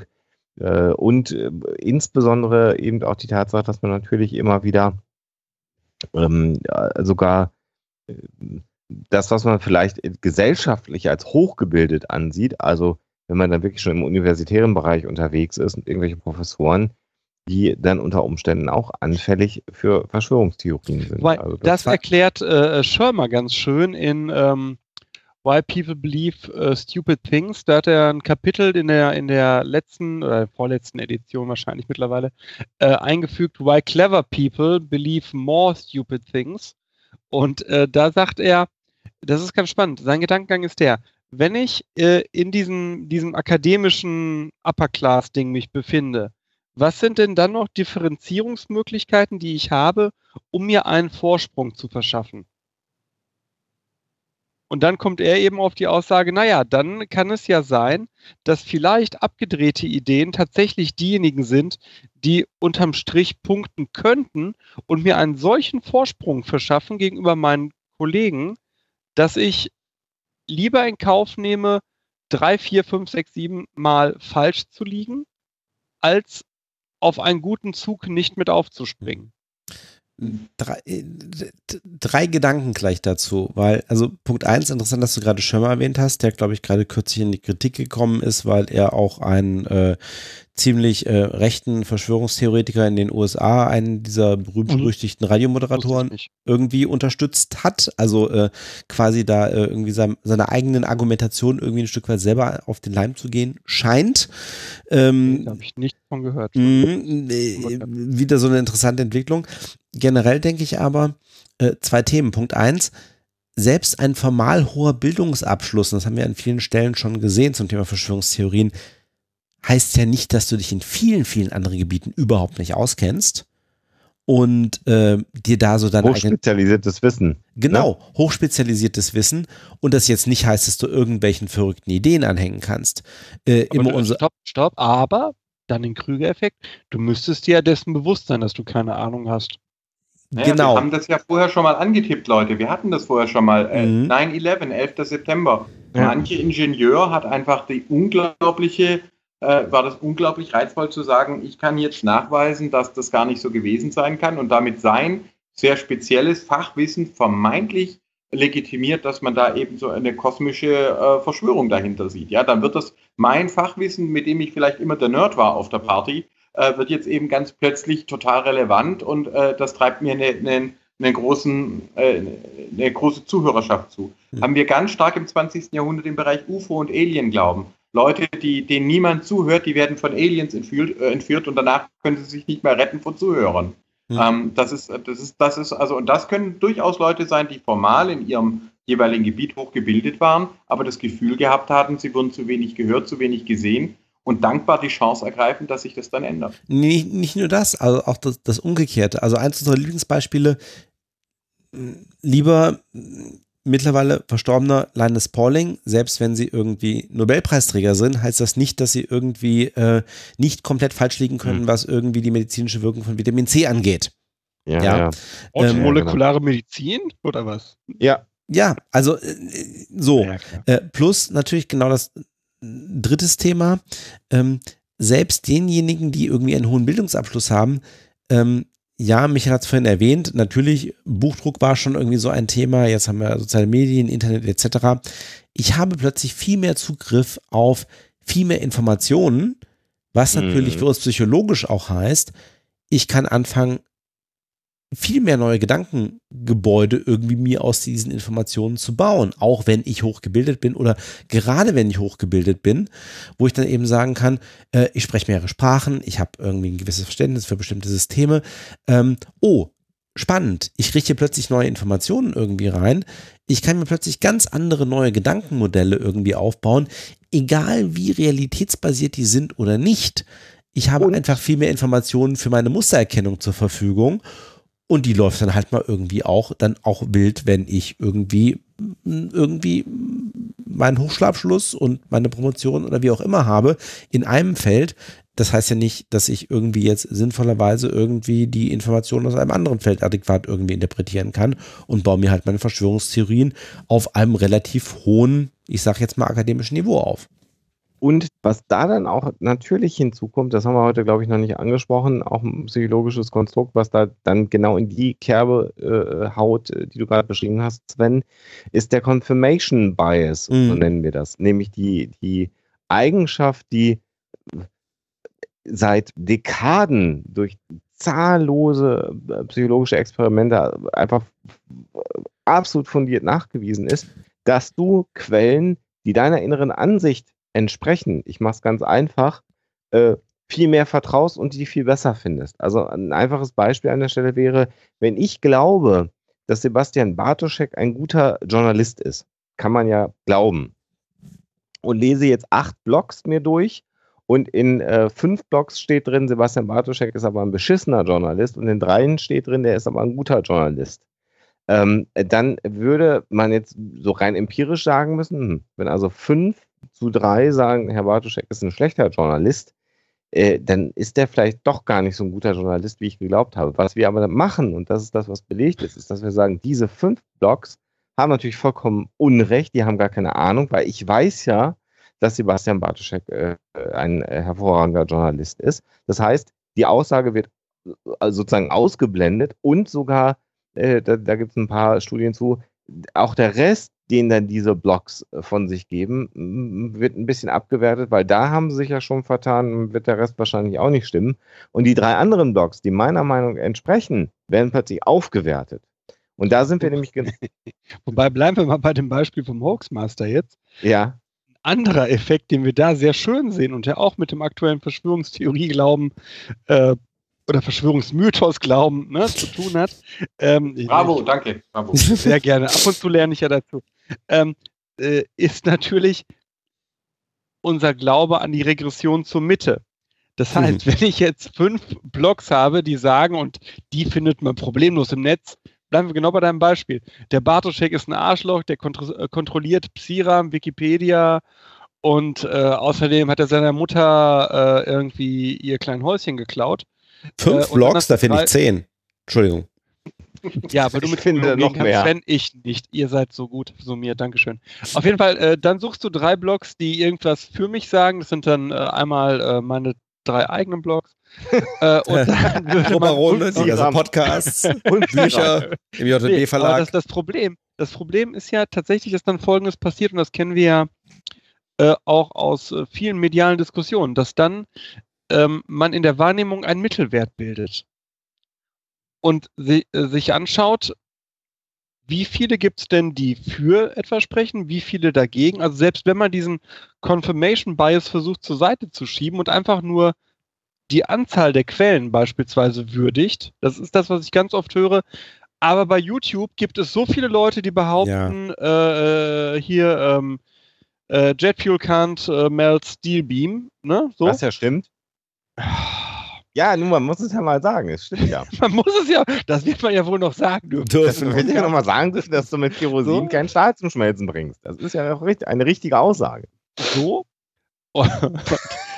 Was man natürlich, ich sag's jetzt aber einmal gerade, bevor das falsch war, was, was natürlich passiert ist, dass bei den Temperaturen, bei denen Kerosin verbrennt, die Festigkeit von Stahl deutlich nachlässt. Und das reicht dann schon, damit halt die Stahlträger das Gebäude nicht mehr treffen. Und die so. Stahlträger in diesem scheiß World Trade Center waren nicht so isoliert, wie es die Bauverordnung des äh, Staates äh, vorgesehen haben. Deswegen sind Ich- sie auch schön heiß und weich geworden. Ich so. muss d- darüber lachen, ihr kennt die Geschichte, bei fast jedem meiner Vorträge steht irgendwann in der Diskussion bis heute äh, ernsthaft immer jemand auf und sagt, ich danke Ihnen für Ihren Vortrag, das war alles total toll, aber Kerosin kann ja keinen Stahl schmelzen. Und dann sitzt du da und denkst dir, ach nö, ach bitte. Nie schon Ja, wieder. aber, aber aber das Gemeine ist ja genau, dass diese Aussage stimmt. Ja, Ja. ja, ich weiß das. So, äh, okay, aber Ja. worauf ich eigentlich hinaus wollte, ist, Und damit das nicht kommentiert wird unter der Folge heute. dass dann einfach abgezählt wird, Und auch das ist falsch. Und das ist eine Frage von Medienkompetenz, gerade in sozialen Netzwerken. Ne? Also nur weil ich zehn Quellen, ich hatte das tatsächlich mal auch bei Hochschulstudenten vor zwei, drei Semestern, die ich habe recherchieren lassen, ähm, finden Sie mal für Ihr Referat raus, ob Graphologie wissenschaftlich anerkannt ist. Und dann kamen die zu der Aussage, äh, ja, wir haben fünf Quellen gefunden, die sagen, Graphologie ist wissenschaftlich anerkannt und fünf Quellen, die sagen, Graphologie ist wissenschaftlich nicht anerkannt, also weiß man es nicht. Mhm, Und genau. ich saß dahin und dachte mir, okay, ich laufe jetzt hier gleich echt scheiß Amok so. Ne? Und dann habe ich gesagt, gucken Sie mal, was Sie für Quellen haben, Ja, genau. die dafür sprechen. Also ne, Quellenkritik. Und Ja. das ist aber eine Sache, die ich danach erst verstanden habe, die halt nicht, wie soll ich sagen, Inbild ist beim Menschen. Ne? Wir tendieren tatsächlich dazu, einfach äh, Qualen, äh, Qualen, Entschuldigung, zahlenmäßig gegeneinander zu vergleichen äh, und daraus etwas abzuleiten, ohne auf die Qualität der Quellen erst einmal zu schauen. Ne? Ihr, ihr- wisst schon, dass irgendwie, ich, ich hatte dieses Thema ja irgendwie bei, bei Wir Britannia mal im Zusammenhang mit der BBC, weil ich habe das ja groß gefeiert. Ähm, die BBC als ähm, Sender hat ja dieses Thema von wegen ausgewogene Berichterstattung für sich lang, lange Zeit irgendwie in Anspruch genommen. Und die haben nach diversen Skandalen ähm, interne Trainings aufgesetzt für ihre Journalisten, um zu sagen, ja, es gibt aber auch so etwas wie False Balance, ein falsches Gleichgewicht in der Berichterstattung. Weil Ja. wenn ich halt irgendwie meine, ich muss halt, äh, weil auch gerade im, im Chat dieses Thema von wegen Impfgegner irgendwie hochkommt, ähm, ich muss halt irgendwie, wenn ich einen Bericht mache über das Thema ähm, standardmäßige Impfungen für Kinder, irgendeinen Impfgegner beiseite setzen, dass das irgendetwas mit einem, einer journalistischen Gleichgewichtung zu tun hat, dann ist das halt falsch. Ja, weil es entspricht halt nicht dem wissenschaftlichen Konsens. Und ich vermittle damit irgendwie, wenn ich das so tue und ich sage, ich habe hier irgendwie den, den, den Befürworter irgendwie der, äh, zum Thema Impfen irgendwie auf der einen Seite und einen Gegner auf der anderen Seite, dann ist das ausgewogen. Das ist es halt nicht. Und das hat ja irgendwann mal hier ähm, John Oliver in seiner amerikanischen Fernsehsendung schön auf den Punkt gebracht, äh, auch zu einem Thema, wo ich sagte, hier äh, Klimawandel. Nee, nee, das ausgewogen wäre jetzt nicht, wenn ich irgendwie den, den Klimawandelbefürworter auf die eine Seite setze und den Klimawandelgegner auf die andere Seite setze, sondern wenn ich eben die Gruppe der wirklich für den der Klimatologen da nehmen würde, dann wäre das Verhältnis halt irgendwie, ich weiß nicht mehr genau, was es war, da hätte ich halt einen auf der einen Seite sitzen, aber 250 auf der anderen Seite. Das wäre dann halt, halt irgendwie angemessen ausgewogen. Und deswegen wird es ja irreal, wenn man darauf guckt, was die Leute so können. Ich war letztes Jahr in einer äh, Pro-Contra-Show in Österreich zum Thema Impfen. Da war es dann auch Stimmt. 3 zu 3. Äh, ich saß dann da, ein Molekularbiologe und eine äh, Professorin der Immunologie. So, wir drei waren pro Impfen, wo ich mir schon dachte, okay, ich wurde halt eingeladen, damit ein Psychologe auch mal ein bisschen erklärt, wieso fühlt man sich so oder so damit. Und auf der Kontra Weil du so gut aussiehst. Weil ich so, genau, das, der, der, Österreicher schaut auf mein Aussehen, natürlich. In Österreich zählt nur äh, Aussehen für, bei einem ja, Deutschen. Schaut, schaut sich den Bart. Zumindest, zumindest der Mörtel Luger schaut auf dein ich Aussehen. Liebe, ich liebe die Österreicher. Liebe, äh, schöne Grüße äh, an alle Nein, ich mag die wirklich da unten. Ja, ich ja auch. Das ist ein, ein, schöner Teil Deutschlands. Der auf jeden Fall. Auf der Nächstes Jahr beim Opernball Sebastian Bartoschek an der Seite von Mörtel. auf der anderen Seite saß dann. Du hast äh, gehört, was er gerade gesagt hat. Sven, ich habe es ne? gehört. Äh, auf der anderen Seite saßen dann eine, ähm, eine ähm, Mutter einer Impfschaden betroffenen Tochter, also eine Betroffene, hm? was äh, ein Heilpraktiker. Ist? Ja klar, ist dramatisch, erhöht aber ihre Qualifikation nicht. Also die, ich nee. habe Respekt tatsächlich vor ihrer Lebensgeschichte, aber ihre Qualifikation ist halt erst einmal keine. Dann saß da ein Heilpraktiker, der wohl auch Mediziner war, aber letztlich sich als Heilpraktiker verstanden hat und ein Autodidakt. So. Ja. Und wir diskutierten dann da miteinander. Ne? 3 zu 3 und der erste Eindruck des Zuschauers ist natürlich, oh, also scheint das ja recht umstritten zu sein, ne? Oder wie man, ich kann diese, diese ja, Akzente mhm. da unten nicht machen, ihr wisst, was ich meine, ne? Und mhm. so ähnlich ist das, um auf das Thema dieser Show zurückzukommen, äh, bei Verschwörungstheorien auch. Ich erlebe das in, vor allem in Facebook-Gruppen. Da schmeißt mir dann, also gerade diese YouTube-Sache, ich weiß nicht, warum das, doch ich weiß warum, weil das natürlich sinnstiftend und für die Person unterstützend ist in ihrer Wahrnehmung, aber die schmeißen hier irgendeine Face eine, eine YouTube-Quelle rein und dann sagst du, ja, das wurde aber da und da widerlegt. Ja, das ist deine Ideologie. Hm. Nee, das ist keine Ideologie, das ist jahrzehntelange Forschung. Hm. Ja, ja, Forschung ist ja Ideologie. Nein, ist nicht so. Und da glaube ich, ähm, wir können uns darüber aufregen, wir können darüber lachen, wir können ne, die Leute beschimpfen. Unterm Strich, glaube ich, müssen wir den Menschen, den Menschen TM, sollten wir bemüht sein, Medienkompetenz weiter in die Gesellschaft zu bringen. Ich habe vor zwei Wochen ein Seminar gegeben am KIT in Karlsruhe zum Thema Medienethik und eine der äh, Sachen war aus dem, äh, aus dem Wissensbarometer, ähm, wo es dann auch schon ein bisschen ernüchternd war, dass wir gerade in den jüngeren Generationen wieder einen steigenden Anteil von Leuten haben, die sagen, ähm, die Leute hören zu viel auf Wissenschaft, sie sollten mehr auf ihren Gefühl und ihren Glauben hören. Äh, wie gesagt, ich habe äh, okay. mit, mit Gefühl und Glauben nicht das geringste Problem. Ähm, aber man merkt da eben tatsächlich, dass die gleiche Generation, die stark das Internet nutzt, ähm, auch eben sehr stark institutionenkritisch wird und genau diese Effekte dann eben auch hat. Äh, letztlich bleibt dann als einziges Kriterium, was fühlt sich für mich richtig an? Was sehe ich ja. da? Man muss also der Kampf gegen Homöopathie und ähnliche Dinge, äh, neue Medien haben schon mit der Erfindung des Buchdrucks und auch heute die digitalen Medien eben nie nur dazu beigetragen, dass äh, Wahres und Gutes und Aufgeklärtes sich verbreitet hat, sondern es breitet, breiten sich eben auch immer das Obskure, das Spannende, das Faszinierende und das subjektiv als hilfreich empfundene aus. Und das deswegen glaube ich, ist das ich, nur ein kurzes Beispiel noch. Die großen Debatten zwischen Evolution und Religion, zwischen Kreationisten auf der einen Seite und evolutionären Antitheisten auf der anderen sind fast rum. Warum? weil sich jede Gruppe einfach in seine die eigene Blase zurückgezogen hat. Mhm. Äh, die diskutieren, die streiten gar nicht mehr miteinander. Die das ist sozusagen der Dawkins, den, den, kennen meine jüngeren Studierenden schon gar nicht mehr. Ja, ist, das, das, die große Kampflinie ist weg. Jeder ist sozusagen in seiner Gruppe und bestätigt sich in, in, in seinem eigenen Glaubenssystem.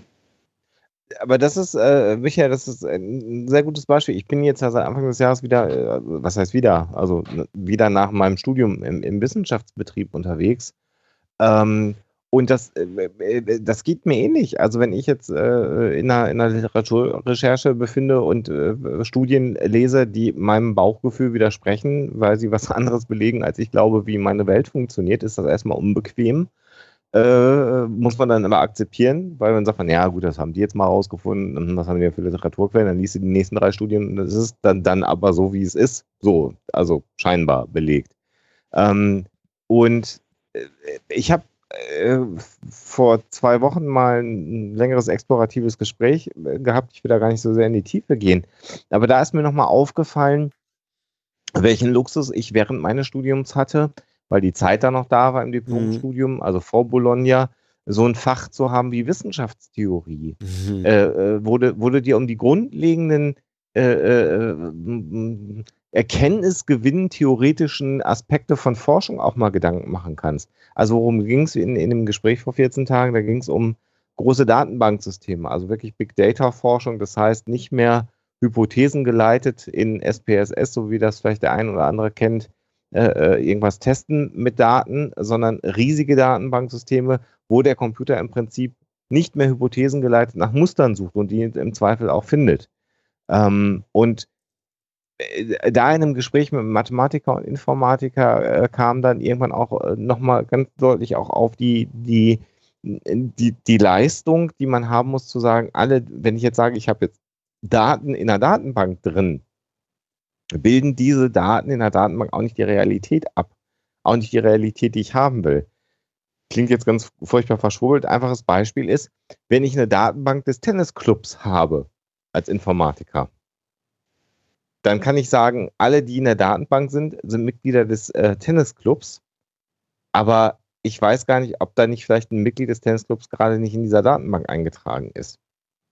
Und diesen Zweifel muss man, muss man im Prinzip mitnehmen, in, wenn man in dem Bereich forscht. Das heißt, so dieses gewisse Maß an Erkenntnistheorie äh, in der Forschung ist halt notwendig, um einzuordnen, was Forschung kann. Und dann aber auch tatsächlich äh, gute Ergebnisse in Forschung auch als solche zu erkennen und akzeptieren zu können. Äh, also und dafür, ich, ja.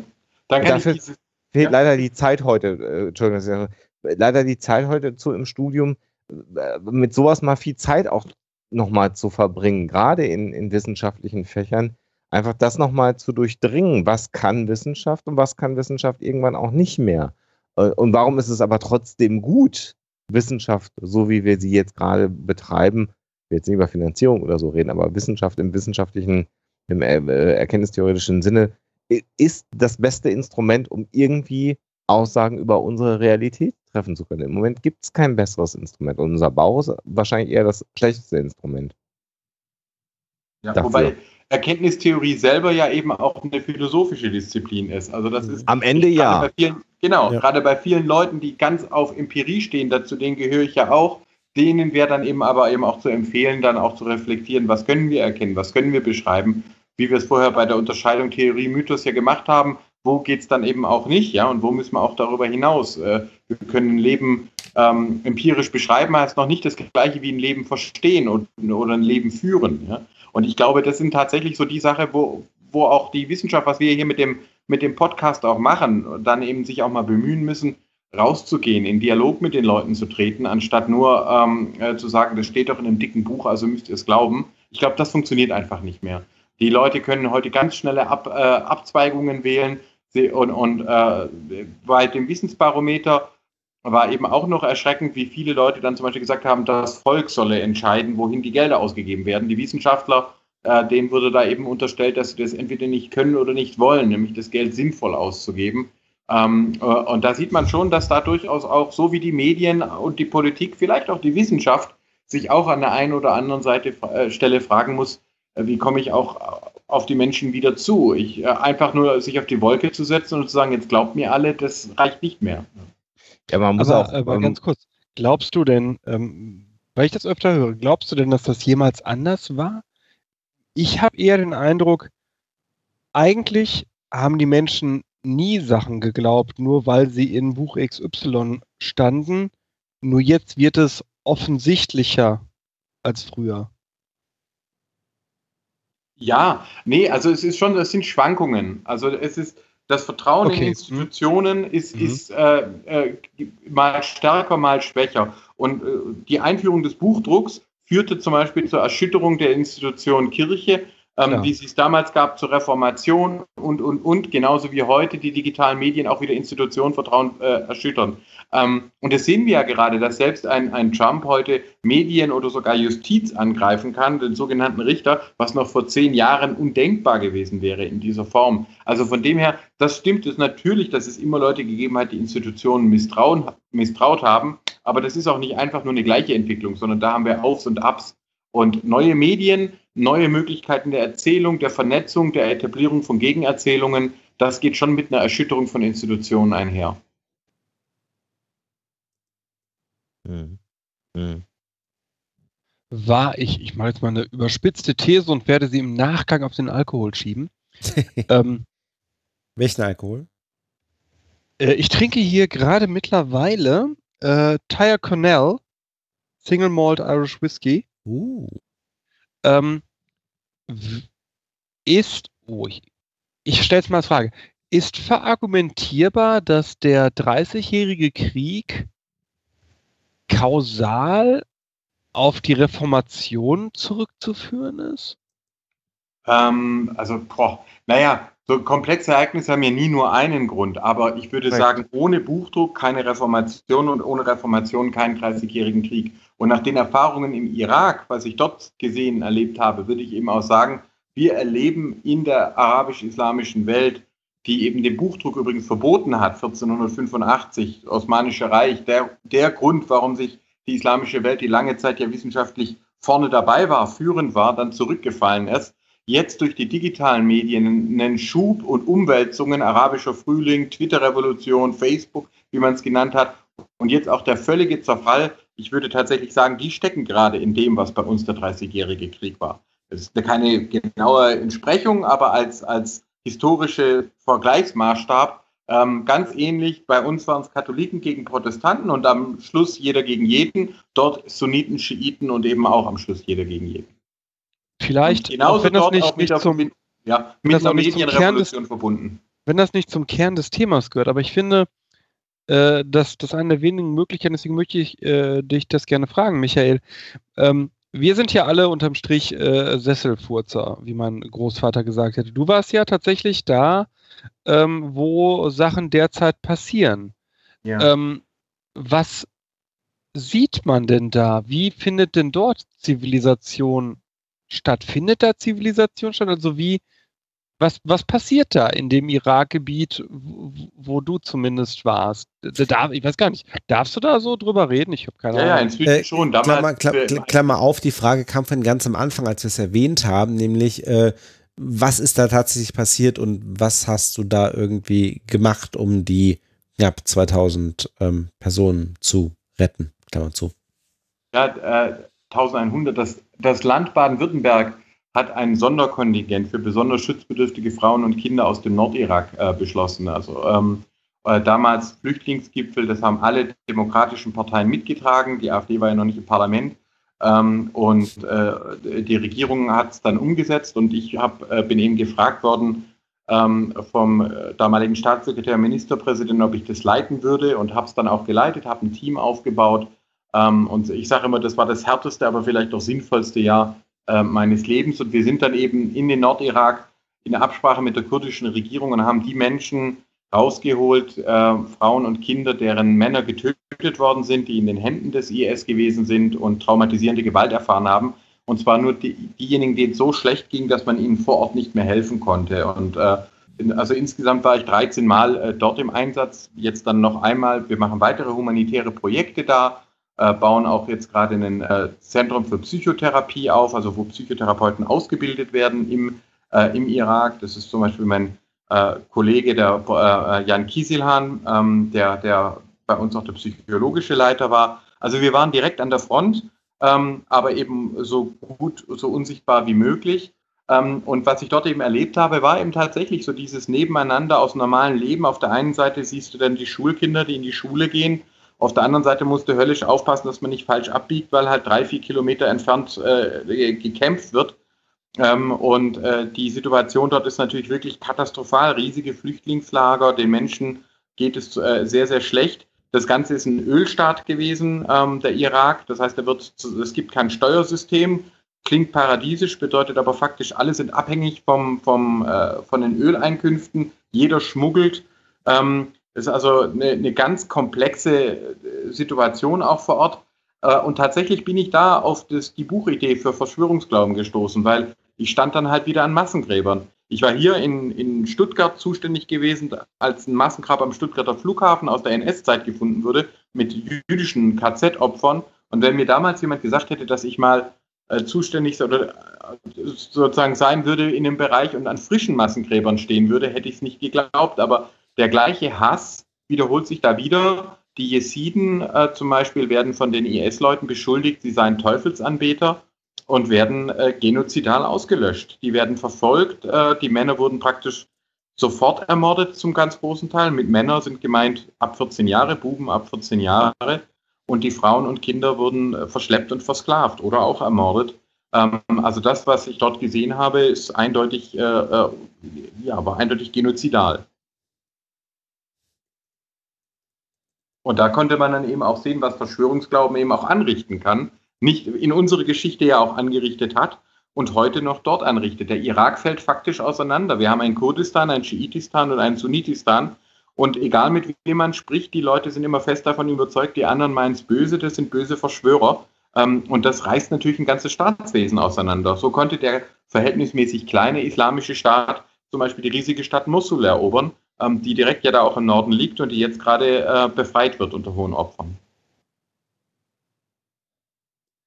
Die Menschen, die ich, weiß, ich, ich, ich frage das jetzt einfach, wenn du sagst, dass das war überhaupt kein Thema, dann klar verstehe ich das auch. Aber die Menschen, die dem IS ausgesetzt sind, ne, die, die dort tatsächlich ja äh, um Leib und Leben kämpfen, bedroht sind in einer Art und Weise, wie es ja für uns hier in Westeuropa undenkbar ist, wie ich finde, Gott sei Dank, ähm, bilden die denn weniger Verschwörungsglauben, so nach dem Motto, wir haben keinen Bock mehr auf dieses scheiß polarisierende, die Guten und die Schlechten, oder brauchen die das umso mehr als Überlebensstrategie oder ist da vielleicht auch gar kein Unterschied feststellbar, weil ich gerade einen grundsätzlichen Denkfehler mache in meiner Frage? Nee, also es ist durchaus schon so, ich, da, da sitze ich auch gerade jetzt an dem, an dem Buch äh, dran, weil ich dort halt schon gesehen habe, erlebt habe, dass es dort auch massive Glaubenszweifel auslöst. Also in der islamischen Welt ist eine massive Säkularisierungsschub da, den wir hier noch gar nicht äh, noch gar nicht wahrnehmen, der auch unter Muslimen in Deutschland stattfindet. Ganz viele Muslime äh, fahren ihr religiöses Engagement zurück und das war auch im, im Irak ganz deutlich sichtbar. Also am islamischen Feiertag, wenn zigtausende ähm, arabische Iraker in die Kurdengebiete fahren, weil sie dort halt Alkohol kriegen und mal richtig feiern können. Und wenn man mit den Leuten redet, die dann sagen, ich habe so den Rand voll, ich will nichts mehr hören von diesen äh, Kriegen und für was Allah alles da missbraucht wird, ähm, auch das hatten wir ja im Dreißigjährigen Krieg. Äh, die Kriege haben ja nicht aufgehört, weil sich die, ähm, äh, die damaligen Spitzen geeinigt hätten, sondern weil es die Leute satt hatten. Und das, diesen Effekt sieht man dann schon auch, vor allem weil natürlich die Menschen vor Ort dann Erfahrungen machen, die so komplex sind, dass sie sich mit einfachen Verschwörungsmythen nicht mehr erklären lassen. Die sehen dann eben, es gibt zum Beispiel Muslime, äh, Peschmerga, die haben ihr Leben dafür gegeben, um die aufzuhalten. Und dann gibt es aber auch andere, die haben sich dem IS gleich angeschlossen. Und also sozusagen die gleiche, die, die, die Gleichung zu sagen, das eine sind die Bösen und das andere sind die Guten, die haut in so einer Krisenregion dann natürlich einfach nicht mehr hin. Die Leute sehen, erleben, dass das viel komplexer ist. Zum Beispiel auch, dass auch Schiiten äh, foltern und morden, was wir nur derzeit nicht, nicht, äh, nicht so stark wahrnehmen. Ähm, und äh, da ist schon durchaus, ich würde sagen, eine, eine Glaubenskrise im Gange, auch äh, was die Verschwörungsmythen angeht. In der arabischen Welt wird es als Katastrophe und Gesichtsverlust gesehen, dass Hunderttausende Muslime eben nicht zu anderen Muslimen fliehen, sondern jubelnd äh, äh einer christlichen Politikerin zu, äh, zu jubeln und nach Europa ziehen. Das ist sozusagen ein Abgesang, eine Abstimmung mit den Füßen gewesen. Und gerade der islamische Staat, für den war das eine Katastrophe, weil nach deren Ideologie hätten die ja alle zu ihm strömen müssen, wollen die Leute nicht mehr. Die haben es satt. Also wie tief die Glaubenskrise in der islamischen Welt geht, werden wir erst in einigen Jahren verstehen. Da ist eine Umwälzung im Gang, die am ehesten wiederum mit dem äh, zu vergleichen ist, was wir im Dreißigjährigen Krieg hatten. Und danach kam bei uns eine Aufklärung. Also von dem her, Weil ich ja bei, bei, weißt du, beim, mich, mich fasziniert seit einigen Jahren dieser 30-jährige Krieg, wobei dazu ja kommt, diese, diese also zu, dem, zu dem unglaublich brutalen Kriegsgeschehen natürlich die entvölkernde Wirkung der, ähm, äh, der, der wahrscheinlich der Pest. Ne, also auf jeden Fall von, von, von großen, nochmal weiter ver, ver dezimierenden äh, Krankheiten, die dann ja auch nochmal anders das Sozialgefüge gestaltet, äh, gestaltet. Ne? Und ich, ich ähm, deswegen fällt mir das immer schwer, so diese, ich, ich, oder was heißt schwer, ich weiß nicht, ob diese Parallele zum 30-jährigen Krieg da so äh, passend ist, weil das ja auch einfach eine unglaubliche Ausdünnung an äh, Bevölkerungsstruktur war, ne? Ja, also natürlich muss man immer aufpassen, weil sich Geschichte ja nicht einfach wiederholt. Aber ja. ich gebe ein schönes Beispiel. Wir hatten im, äh, die, die, christliche Täuferbewegung, die Anabaptisten. Das war der mhm. Inbegriff äh, der, der, Friedlichkeit, äh, des Pazifismus. Die wurden brutal verfolgt, aus denen sind die, die Amish entstanden und die Mennoniten in den USA, übrigens extrem kinderreich. Ähm, aber die haben auch, ähm, die haben zum Beispiel auch, ein Zweig von denen hat sich radikalisiert und hat das Täuferreich von Münster gegründet. Mhm. Ähm, und wenn man sich das, wenn man sich mhm. dieses Täuferreich von Münster anguckt, wo sich dann einer selber zum König von Sion ernennt, mehr Ehe einführt, Todesurteile anfällt, wo Freiwillige aus ganz Europa hinströmen, weil sie glauben, da bricht jetzt das wahre Königreich an. Wenn die damals ähm, äh, äh Panzer und Internet gehabt hätten, wäre das schon relativ ähnlich an dem, was wir heute erleben. Das heißt, ich glaube, dass wir aus der Geschichte nicht einfach Parallelen ableiten können, aber wer kann aus der Geschichte schon eben lernen? Und ähm, äh, die, ich würde nicht sagen, dass das ist sozusagen eins zu eins zu übertragen, aber in den, den Grundstrukturen sehe ich die, äh, die, die Vergleichbarkeit zum Dreißigjährigen Krieg höher als jetzt zum Beispiel zu den Kreuzzügen. Sondern ich sage da tatsächlich, da haben wir eine ähnliche Folge. Wir haben eine Medienrevolution, eine Erschütterung der Institutionen, aber dann eben nicht ähm, einen Übergang einfach in eine neue Zeit, sondern erst einmal ein, ein Krieg jeder gegen jeden, der dann auch konfessionell gerechtfertigt wird ähm, und äh, wo die, die Spaltungen auch ausgenutzt werden. Der IS selber ist ein Beispiel dafür, wie komplex die Geschichte ist. Der besteht zum einen äh, aus Leuten von der Baath-Partei, von Saddam Hussein, westlich äh, ausgebildete, georientierte Offiziere waren das, die man dann in die mhm. Wüste geschickt hat, buchstäblich, und auf der anderen Seite aus jungen Radikalen, Sunniten, die gesagt haben, ähm, jetzt in dieser schiitisch regierten Irak, da werde ich eh nichts. Äh, und dann haben es die Amerikaner auch noch geschafft, die Leute in gemeinsame Gefängnisse zu sperren. Ähm, das war eine Katastrophe. Ja. Das ist sozusagen etwas, was wir jetzt natürlich in der Form nicht im Dreißigjährigen Krieg hatten. Ja, das, das sind eher dann so die ähm, Freischärlerverbände, die wir nach äh, 18 hatten, ne? Ja, ja, die, genau. Die, ja, ne, ja. So, die, die sich da ähm, dann angeschlossen haben bei, bei DNVP äh, und ähnlichen. Genau, und dann, also, und ich meine, ich war da auch in diesen Tunneln und so weiter, also was die da auch, auch gegraben haben und habe mir das angeschaut und das ist also leider nicht einfach nur dumm und fanatisch, sondern da stecken leider eben auch Leute dahinter, die, die tatsächlich auch gefährlich sind. Ja, und von dem her ist das schon ähm, die, die Hoffnung, die ich auch einfach habe, dass wir auch doch wieder an diesen Dingen lernen und ich bin einfach auch wahnsinnig froh, ähm, dass äh, wir da helfen konnten und vor allem auch, dass sowas wie Traumatherapie, was man ja früher nach Kriegen überhaupt nie mhm. beachtet hat, auch nach dem Zweiten Weltkrieg zum Beispiel in Europa nicht, dass man inzwischen eben auch sieht, die Menschen werden ja nicht nur körperlich verletzt, sondern eben auch psychisch. Ähm, und das kann ja zum Beispiel auch eine Integration sehr behindern, wenn sich da niemand drum kümmert. Also insofern, äh, das Ganze ist wirklich schrecklich und, und äh, man denkt, wir Menschen lernen nichts, wir machen die gleichen Fehler immer wieder, aber ich denke auf der anderen Seite, jeden, jedes Leben, wo man helfen kann, ist halt auch wieder unendlich wertvoll. Deswegen sollte man einfach nie aufhören, das zu tun, was man halt tun kann. Du hattest mir, als wir uns in Stuttgart mal getroffen hatten, äh, ein Handyfoto gezeigt. Davon würde ich gerne erzählen, wenn das für dich okay ist. Ja, kannst machen, ja. Das hat mich nämlich unglaublich berührt und das erzähle ich seitdem allen. Da zeigtest du mir ein, ein, ein Foto auf deinem Handy, ähm, in dem man in meiner ersten Wahrnehmung einfach nur, also in meiner Wahrnehmung wie bei einem Erdbebengebiet, nur Zerstörung sah. Und dann, dann machtest du mich auf ein Detail aufmerksam. Da war ein äh, ähm, Kreuz zu sehen in diesem, ja, wie du mir dann erklärtest, Trümmerfeld aufgrund der äh, kriegerischen Handlungen. Magst du noch mal erzählen, was es damit auf sich hatte? Ja, das war im Shingal. Das war eine Kirche aus dem 4. Jahrhundert, die ist vom IS vollständig zerstört worden. Eine uralte christliche Kirche, eine der ältesten, ähm, die wir überhaupt der, erhalten haben bis in die heutige Zeit, ist da zerstört worden. Und dann haben die Peschmerga, also Muslime und Jesiden, mhm. diesen Ort zurückerobert und haben nochmal Muslime und Jesiden aus Holz ein kleines äh, Kreuz gebastelt und da draufgestellt und haben mich dann gefragt, ob ich glaube, dass die Christen wiederkommen. Und äh, das war natürlich unglaublich traurig einerseits, aber eben auch unglaublich rührend, weil diese Menschen einfach wieder gehofft haben, dass sozusagen die Vielfalt auch wieder zurückkehrt und dass da die christliche Gemeinde auch wieder zurückkommt. Mhm. Ähm, und so war inmitten dieser Zerstörung da dieses, dieses Zeichen. Das war eins der Fotos, das ich dir gezeigt habe. Ja. Das war dann halt auch so, die haben mich dann voller Hoffnung angeguckt, aber ich musste natürlich auch ehrlich sagen, dass ich nicht weiß, ob die Christen wirklich in diese zerstörten Regionen zurückkehren äh, werden. Da sind, die sind ja auch noch so vermint, da ist noch auf Jahre hinweg, äh, wird, werden da, wird, wird das schwierig sein. Aber in der Region war die religiöse Vielfalt ja da, da die gab es. Und die ist jetzt natürlich äh, zerstört. Jesiden, Christen, Schabak, Schiiten, unterschiedlichste Gruppen sind da verfolgt worden. Viele davon, Kakai zum Beispiel, die kennen wir hier gar nicht. Die wurden dort aber alle ähm, vertrieben oder sogar eben vernichtet.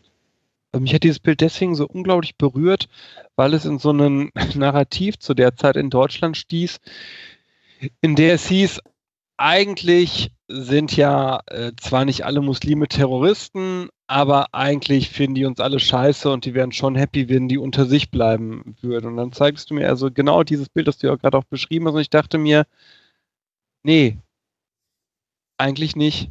Eigentlich labern wir hier aus der Wärme und dem, dem Luxus unserer Häuser heraus ganz schön Bullshit. Hm. Absolut. Es gibt, und wie ich gesagt habe, es gibt da einen großen Zweifel. Es hat sich in Kurdistan sogar wieder ein zoroastrischer Tempel gebildet. Äh, es, kurdische Muslime kehren zum Zoroastrismus zurück, also zur vorislamischen äh, äh, Religion. Und interessanterweise finden das die meisten dort sogar gut. Also äh, die, da, die Wahrnehmung, alle Muslime wären irgendwie, würden gleich denken und beten fünfmal täglich, die anderen in Grund und Boden und so weiter. Das sind furchtbare Klischees. Wir haben unter Muslimen äh, genauso Atheisten oder Agnostiker. Wir haben sogar das Problem, wenn ich das nur noch kurz sagen darf, vielleicht ist es doch tatsächlich interessant auch für die Hörer. Wir haben sogar das Problem, dass wir bei uns in den Statistiken jeden als Muslim erfassen, der muslimische äh, Vorfahren hat, sich vielleicht selber noch so nennt. Ähm, das wäre so, wie wenn wir in Sachsen jeden als Christen zählen würde, der christliche Vorfahren hat und Weihnachten feiert. Dann hätten wir plötzlich ein zu 95 Prozent christliches Sachsen. Ja? Das machen wir aber natürlich nicht. Bei Christen zählen wir nur die Kirchenmitglieder, die getauft wurden und bei Muslimen allen. Aber ich kann sagen, dass unter dieser Gesamtheit von Muslimen wir von Menschen haben, die fundamentalistisch oder fromm sind, bis zu völlig säkular oder sogar die Religion ablehnend. Ähm, das ist da genauso groß und ganz mhm. viele Menschen haben da eine Krise und suchen bei den Christen, suchen bei den Bahai, wir haben äh, Übertritte, dass Leute auch ihren Glauben äh, ähm, verlassen. Und auch ganz viele normale Muslime finden es gut, dass sie zum Beispiel sagen, dass es mehrere Religionen gibt und nehmen dem IS übel, dass er diese Vielfalt, die es dort immer gegeben hat, zerstört. Hm. Oder was mir dabei einfällt, also auch dieses Beispiel aus den USA, was ja kürzlich auch äh, in der Presse war, dass äh, in Texas, äh, nachdem irgendwie die ähm, der äh, die, die, einzel die einzige Moschee irgendwie in einem kleinen Ort irgendwie zerstört worden war durch ein Feuer, wo auch irgendwie die Staatsanwaltschaft dann irgendwie ähm, ermittelte, dann die jüdische Gemeinde vor Ort gesagt hat, äh, wir, wir, geben den muslimischen, äh, der muslimischen Glaubensgemeinschaft den Schlüssel zu unserer Synagoge als Versammlungsort, damit die etwas haben, weil äh, die Gemeinschaft zwischen Religionen an der Stelle einfach da ist. Und zu sagen, es ist nicht wirklich der Kampf zwischen den Religionen an dieser Stelle, sondern ja, ne? meine, die allermeisten Opfer vom IS sind andere Muslime. Ja. Es kämpfen Sunniten gegen Schiiten. Die auf der einen Seite, die einen sind mit den Amerikanern verbündet, die anderen mit den Russen. Ja. Wer also da tats wer, wer, tatsächlich sagt, es sei ein Kampf des Islam gegen die westliche Welt, der nimmt genauso eine äh, Reduktion vor und macht, baut sich dann einen Verschwörungsmythos auf, denn in Wirklichkeit ist es natürlich ein Kampf innerhalb der islamischen Welt, ja, wo sich die, die übereinander herfallen und es ist ja sogar so, dass wir Waffen liefern oder aus der Luft angreifen, aber die ganzen Kämpfe am Boden schön den verschiedenen muslimischen Truppen überlassen, ja. ob Kurden, Sunniten ja. Ja. und, und äh, Schiiten. Also wer vor Ort war, der kann so einen Schwachsinn wie das der Islam den Westen angreift, überhaupt nicht mehr glauben, sondern es zerlegt sich der Islam, die verschiedenen islamischen Gruppen untereinander. Und das weiß da auch jeder ähm, und, und wirft es den anderen auch vor. Vielleicht noch eine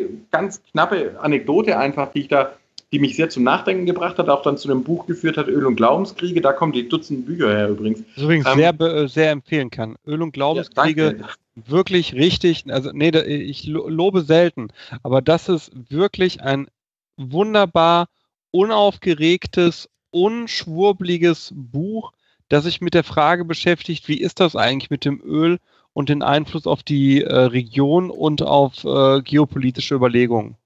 Ja, genau, also Rentierstaatstheorie und diese Dinge, wie kommt es? Und der Auslöser dafür war die Situation, ich stehe mit einem kurdischen Politiker ähm, auf einem Hügel und wir sehen vor uns so ein riesiges, Flücht, riesiges Flüchtlingslager mit zigtausenden von Menschen aus den Gebieten. Und ich frage ihn, wie konntet ihr die Ölfelder bei Kirkuk verteidigen und die, die Dörfer und Städte im Shingal, die habt ihr aufgegeben, da habt ihr euch zurückgezogen. Und er sagt mir, ach Michael, ihr Europäer, ihr seid ja so gerne hochmoralisch, aber wir wissen, wenn die die Ölfelder gekriegt hätten, dann hättet ihr sie anerkannt, weil ihr erkennt auch Saudi-Arabien an und ihr liefert denen sogar Waffen und lasst zu, dass die ihren äh, Wahhabismus in die ganze Welt exportieren und dann kommt ihr hierher und beschwert euch bei uns über islamischen Fundamentalismus. Das war so ein richtiges Aha-Erlebnis, wo ich dann eben auch gesehen habe, wie die das selber, wie man das selber vor Ort erlebt. Da ist es dann eben nicht der Islam gegen die westliche Welt, sondern da ist es dann eher, dass er auch sagt, Mensch, wen unterstützt ihr teilweise da auch in der Region und womit macht ihr es auch den Leuten ganz schwer, die einfach friedlich und demokratisch äh, sich entwickeln wollen. Ich hatte auf das Argument von ihm nicht wirklich eine mhm. gute, äh, gute mhm. Entgegnung. Es musste ein ganzes Buch werden. und, und für mich auch nochmal vielleicht etwas platt, äh, die Zusammenfassung die Welt und die Interessengruppen sind halt komplex. Wir hätten es psychologisch gerne irgendwie immer einfach und simpel mit idealerweise dem äh, einen bösen Gegenspieler auf der anderen Seite, der versucht irgendwie unser Leben oder unsere Welt zu kontrollieren. Ähm, mit einem meiner ähm, beliebtesten ähm, englischen, eigentlich Wissenschaftsautoren ähm, auf den Lippen. Wenn man etwas genauer hinschaut, wird man feststellen, es ist etwas komplizierter, als man das möchte. Äh, nur komplizierter ist halt nicht so, wie wir gebaut sind. Und das ist der genau. Boden für alle Verschwörungstheorien und Mythen, denen wir ganz gerne anheimfallen, weil wir mögen es halt gerne simpel. Beziehungsweise in dem, Kompe in dem äh, Komplex, wir mhm. könnten es einfach haben. Das, da bin ich ja von überzeugt. Mhm. Nur die Opfer, die wir bringen müssten, zu denen sind wir dann doch nicht bereit. Genau. Wir also könnten ja Welt, wir könnten ja sagen, wir äh, sehen Westl oder wir sehen Demokratien als den besseren Weg an mit gleichen Menschenrechten für alle Menschen. Und wir treten überall da für Menschenrechte ein, wo Menschenrechte verletzt werden. Unabhängig davon, ob ein Staat glaubt, das zu einer internen Angelegenheit erklären zu müssen oder nicht. Würde bedeuten, wir hätten sehr lange sehr viele Kriege mit sehr vielen Toten, weil wir Demokratie in die Welt tragen wollen. Das wollen wir nicht. Wir wollen so eine Pseudo-Ruhe haben. Einerseits so ein bisschen hier und da für Demokratie antreten und andererseits aber schon eigentlich hier alles recht entspannt und ruhig haben. Und ich glaube, ich persönlich glaube, dass das nicht der richtige Weg ist. Ja, ich denke eben, wir müssen gucken, dass wir gerade auch als Wissenschaftler die komplexeren Erklärungen auch anbieten und versuchen sie auch interessant zu machen, mit der, mit, damit konkurrieren mit den vermeintlich süßen, äh, einfachen Antworten, Verschwörungsmythen ähm, und wenn mich Leute fragen, ja, Blume, was können wir denn tun gegen den Terror, gegen den Extremismus, äh, für die Demokratie, dann sage ich immer äh, ganz einfach, weniger Öl verbrauchen. Das ist das A und O. Solange wir dort in, nicht nur in der arabischen Welt, auch in Russland, in Venezuela, ähm, in Nigeria, solange wir selber Milliarden in Rentiersysteme pumpen, also in Systeme, die sich von oben nach unten durchfinanzieren, ähm, wird da unten nie Frieden entstehen. Libyen ist ein schönes Beispiel. Du sägst einen Diktator ab, dann hast du fünf Milizen, die doch wieder um die, Öl, äh, um die Ölquellen kämpfen. Ähm, da ist sozusagen, meine, das kannst du auch durch Kriege nicht lösen. Ja? Der, Saddam Hussein ist durch einen Krieg abgesetzt worden. Dann kommt eben die nächste Regierung dran und entwickelt sich wiederum in eine diktatorische Richtung. Dann jetzt eben eine schiitische.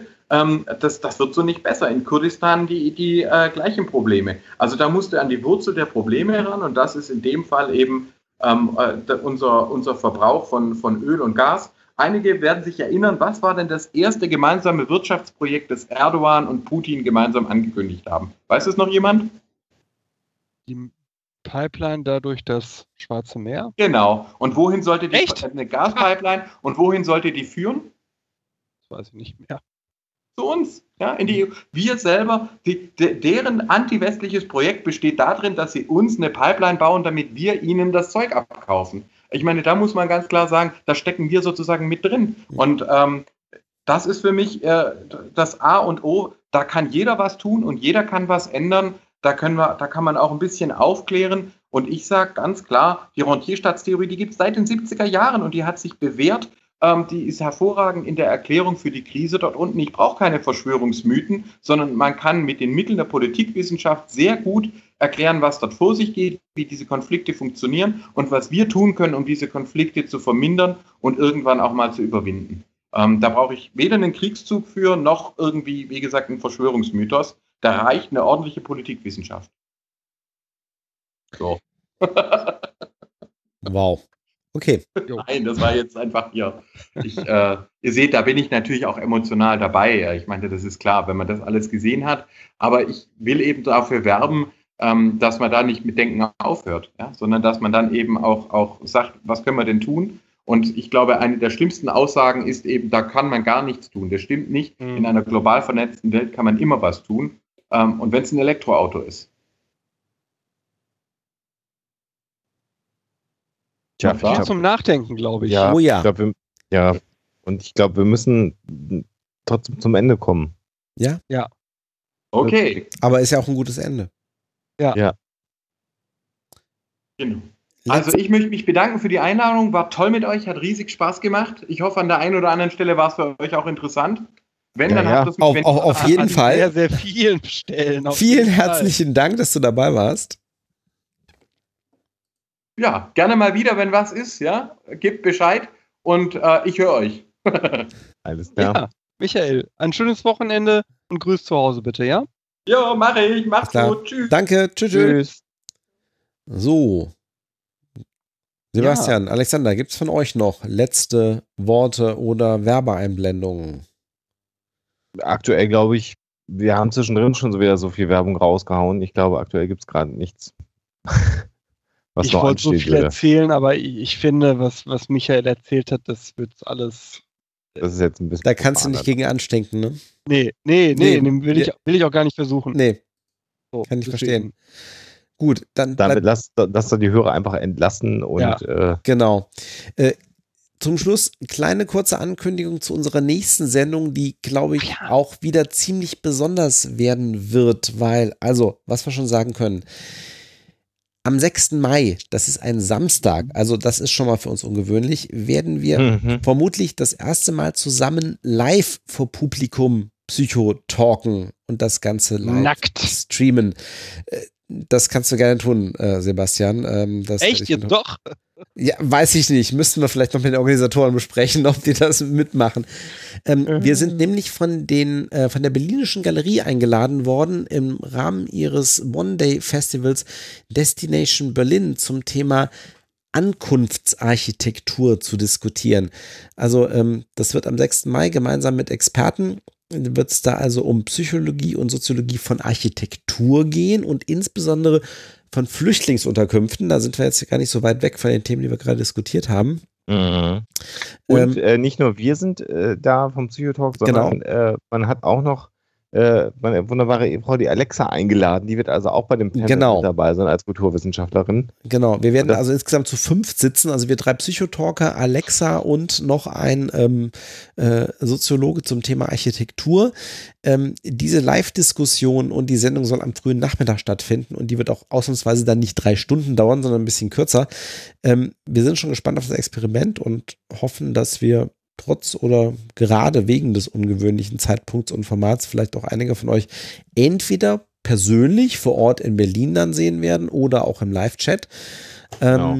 Weitere Details, Weitere Details immer auf der Website, Psychotalk genau. und auch Twitter und Facebook-Kanälen, wie auch immer. Das Ganze ist noch so in den letzten Stadien der Planung, aber auf jeden Fall schon mal so 6. Mai höchstwahrscheinlich live zum Thema Architektur. Wir und wie gehabt dann immer ein paar Tage später als Podcast dann auch zum Zeitsouveränen nachhören. Gucken wir, Einen großen läuft. Dank an den aktiven Chat, äh, ja. der uns heute ja. hier begleitet. Auf jeden Fall, wie immer. Zuhörer, vielen Dank, die dabei waren. Genau. Ja, und euch allen da draußen eine gute Zeit und äh, von meiner Seite aus, ich sage einfach mal wieder, immer schön skeptisch bleiben. Danke für euch, fürs Zuhören und bis zum nächsten Mal. Bis dann. Ciao, ciao. Bis dann. Glück auf. Ciao.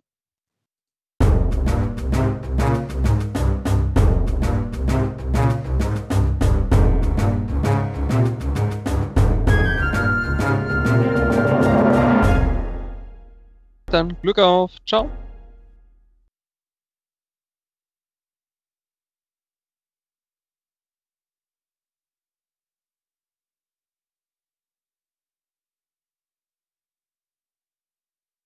Dann Glück auf. Ciao.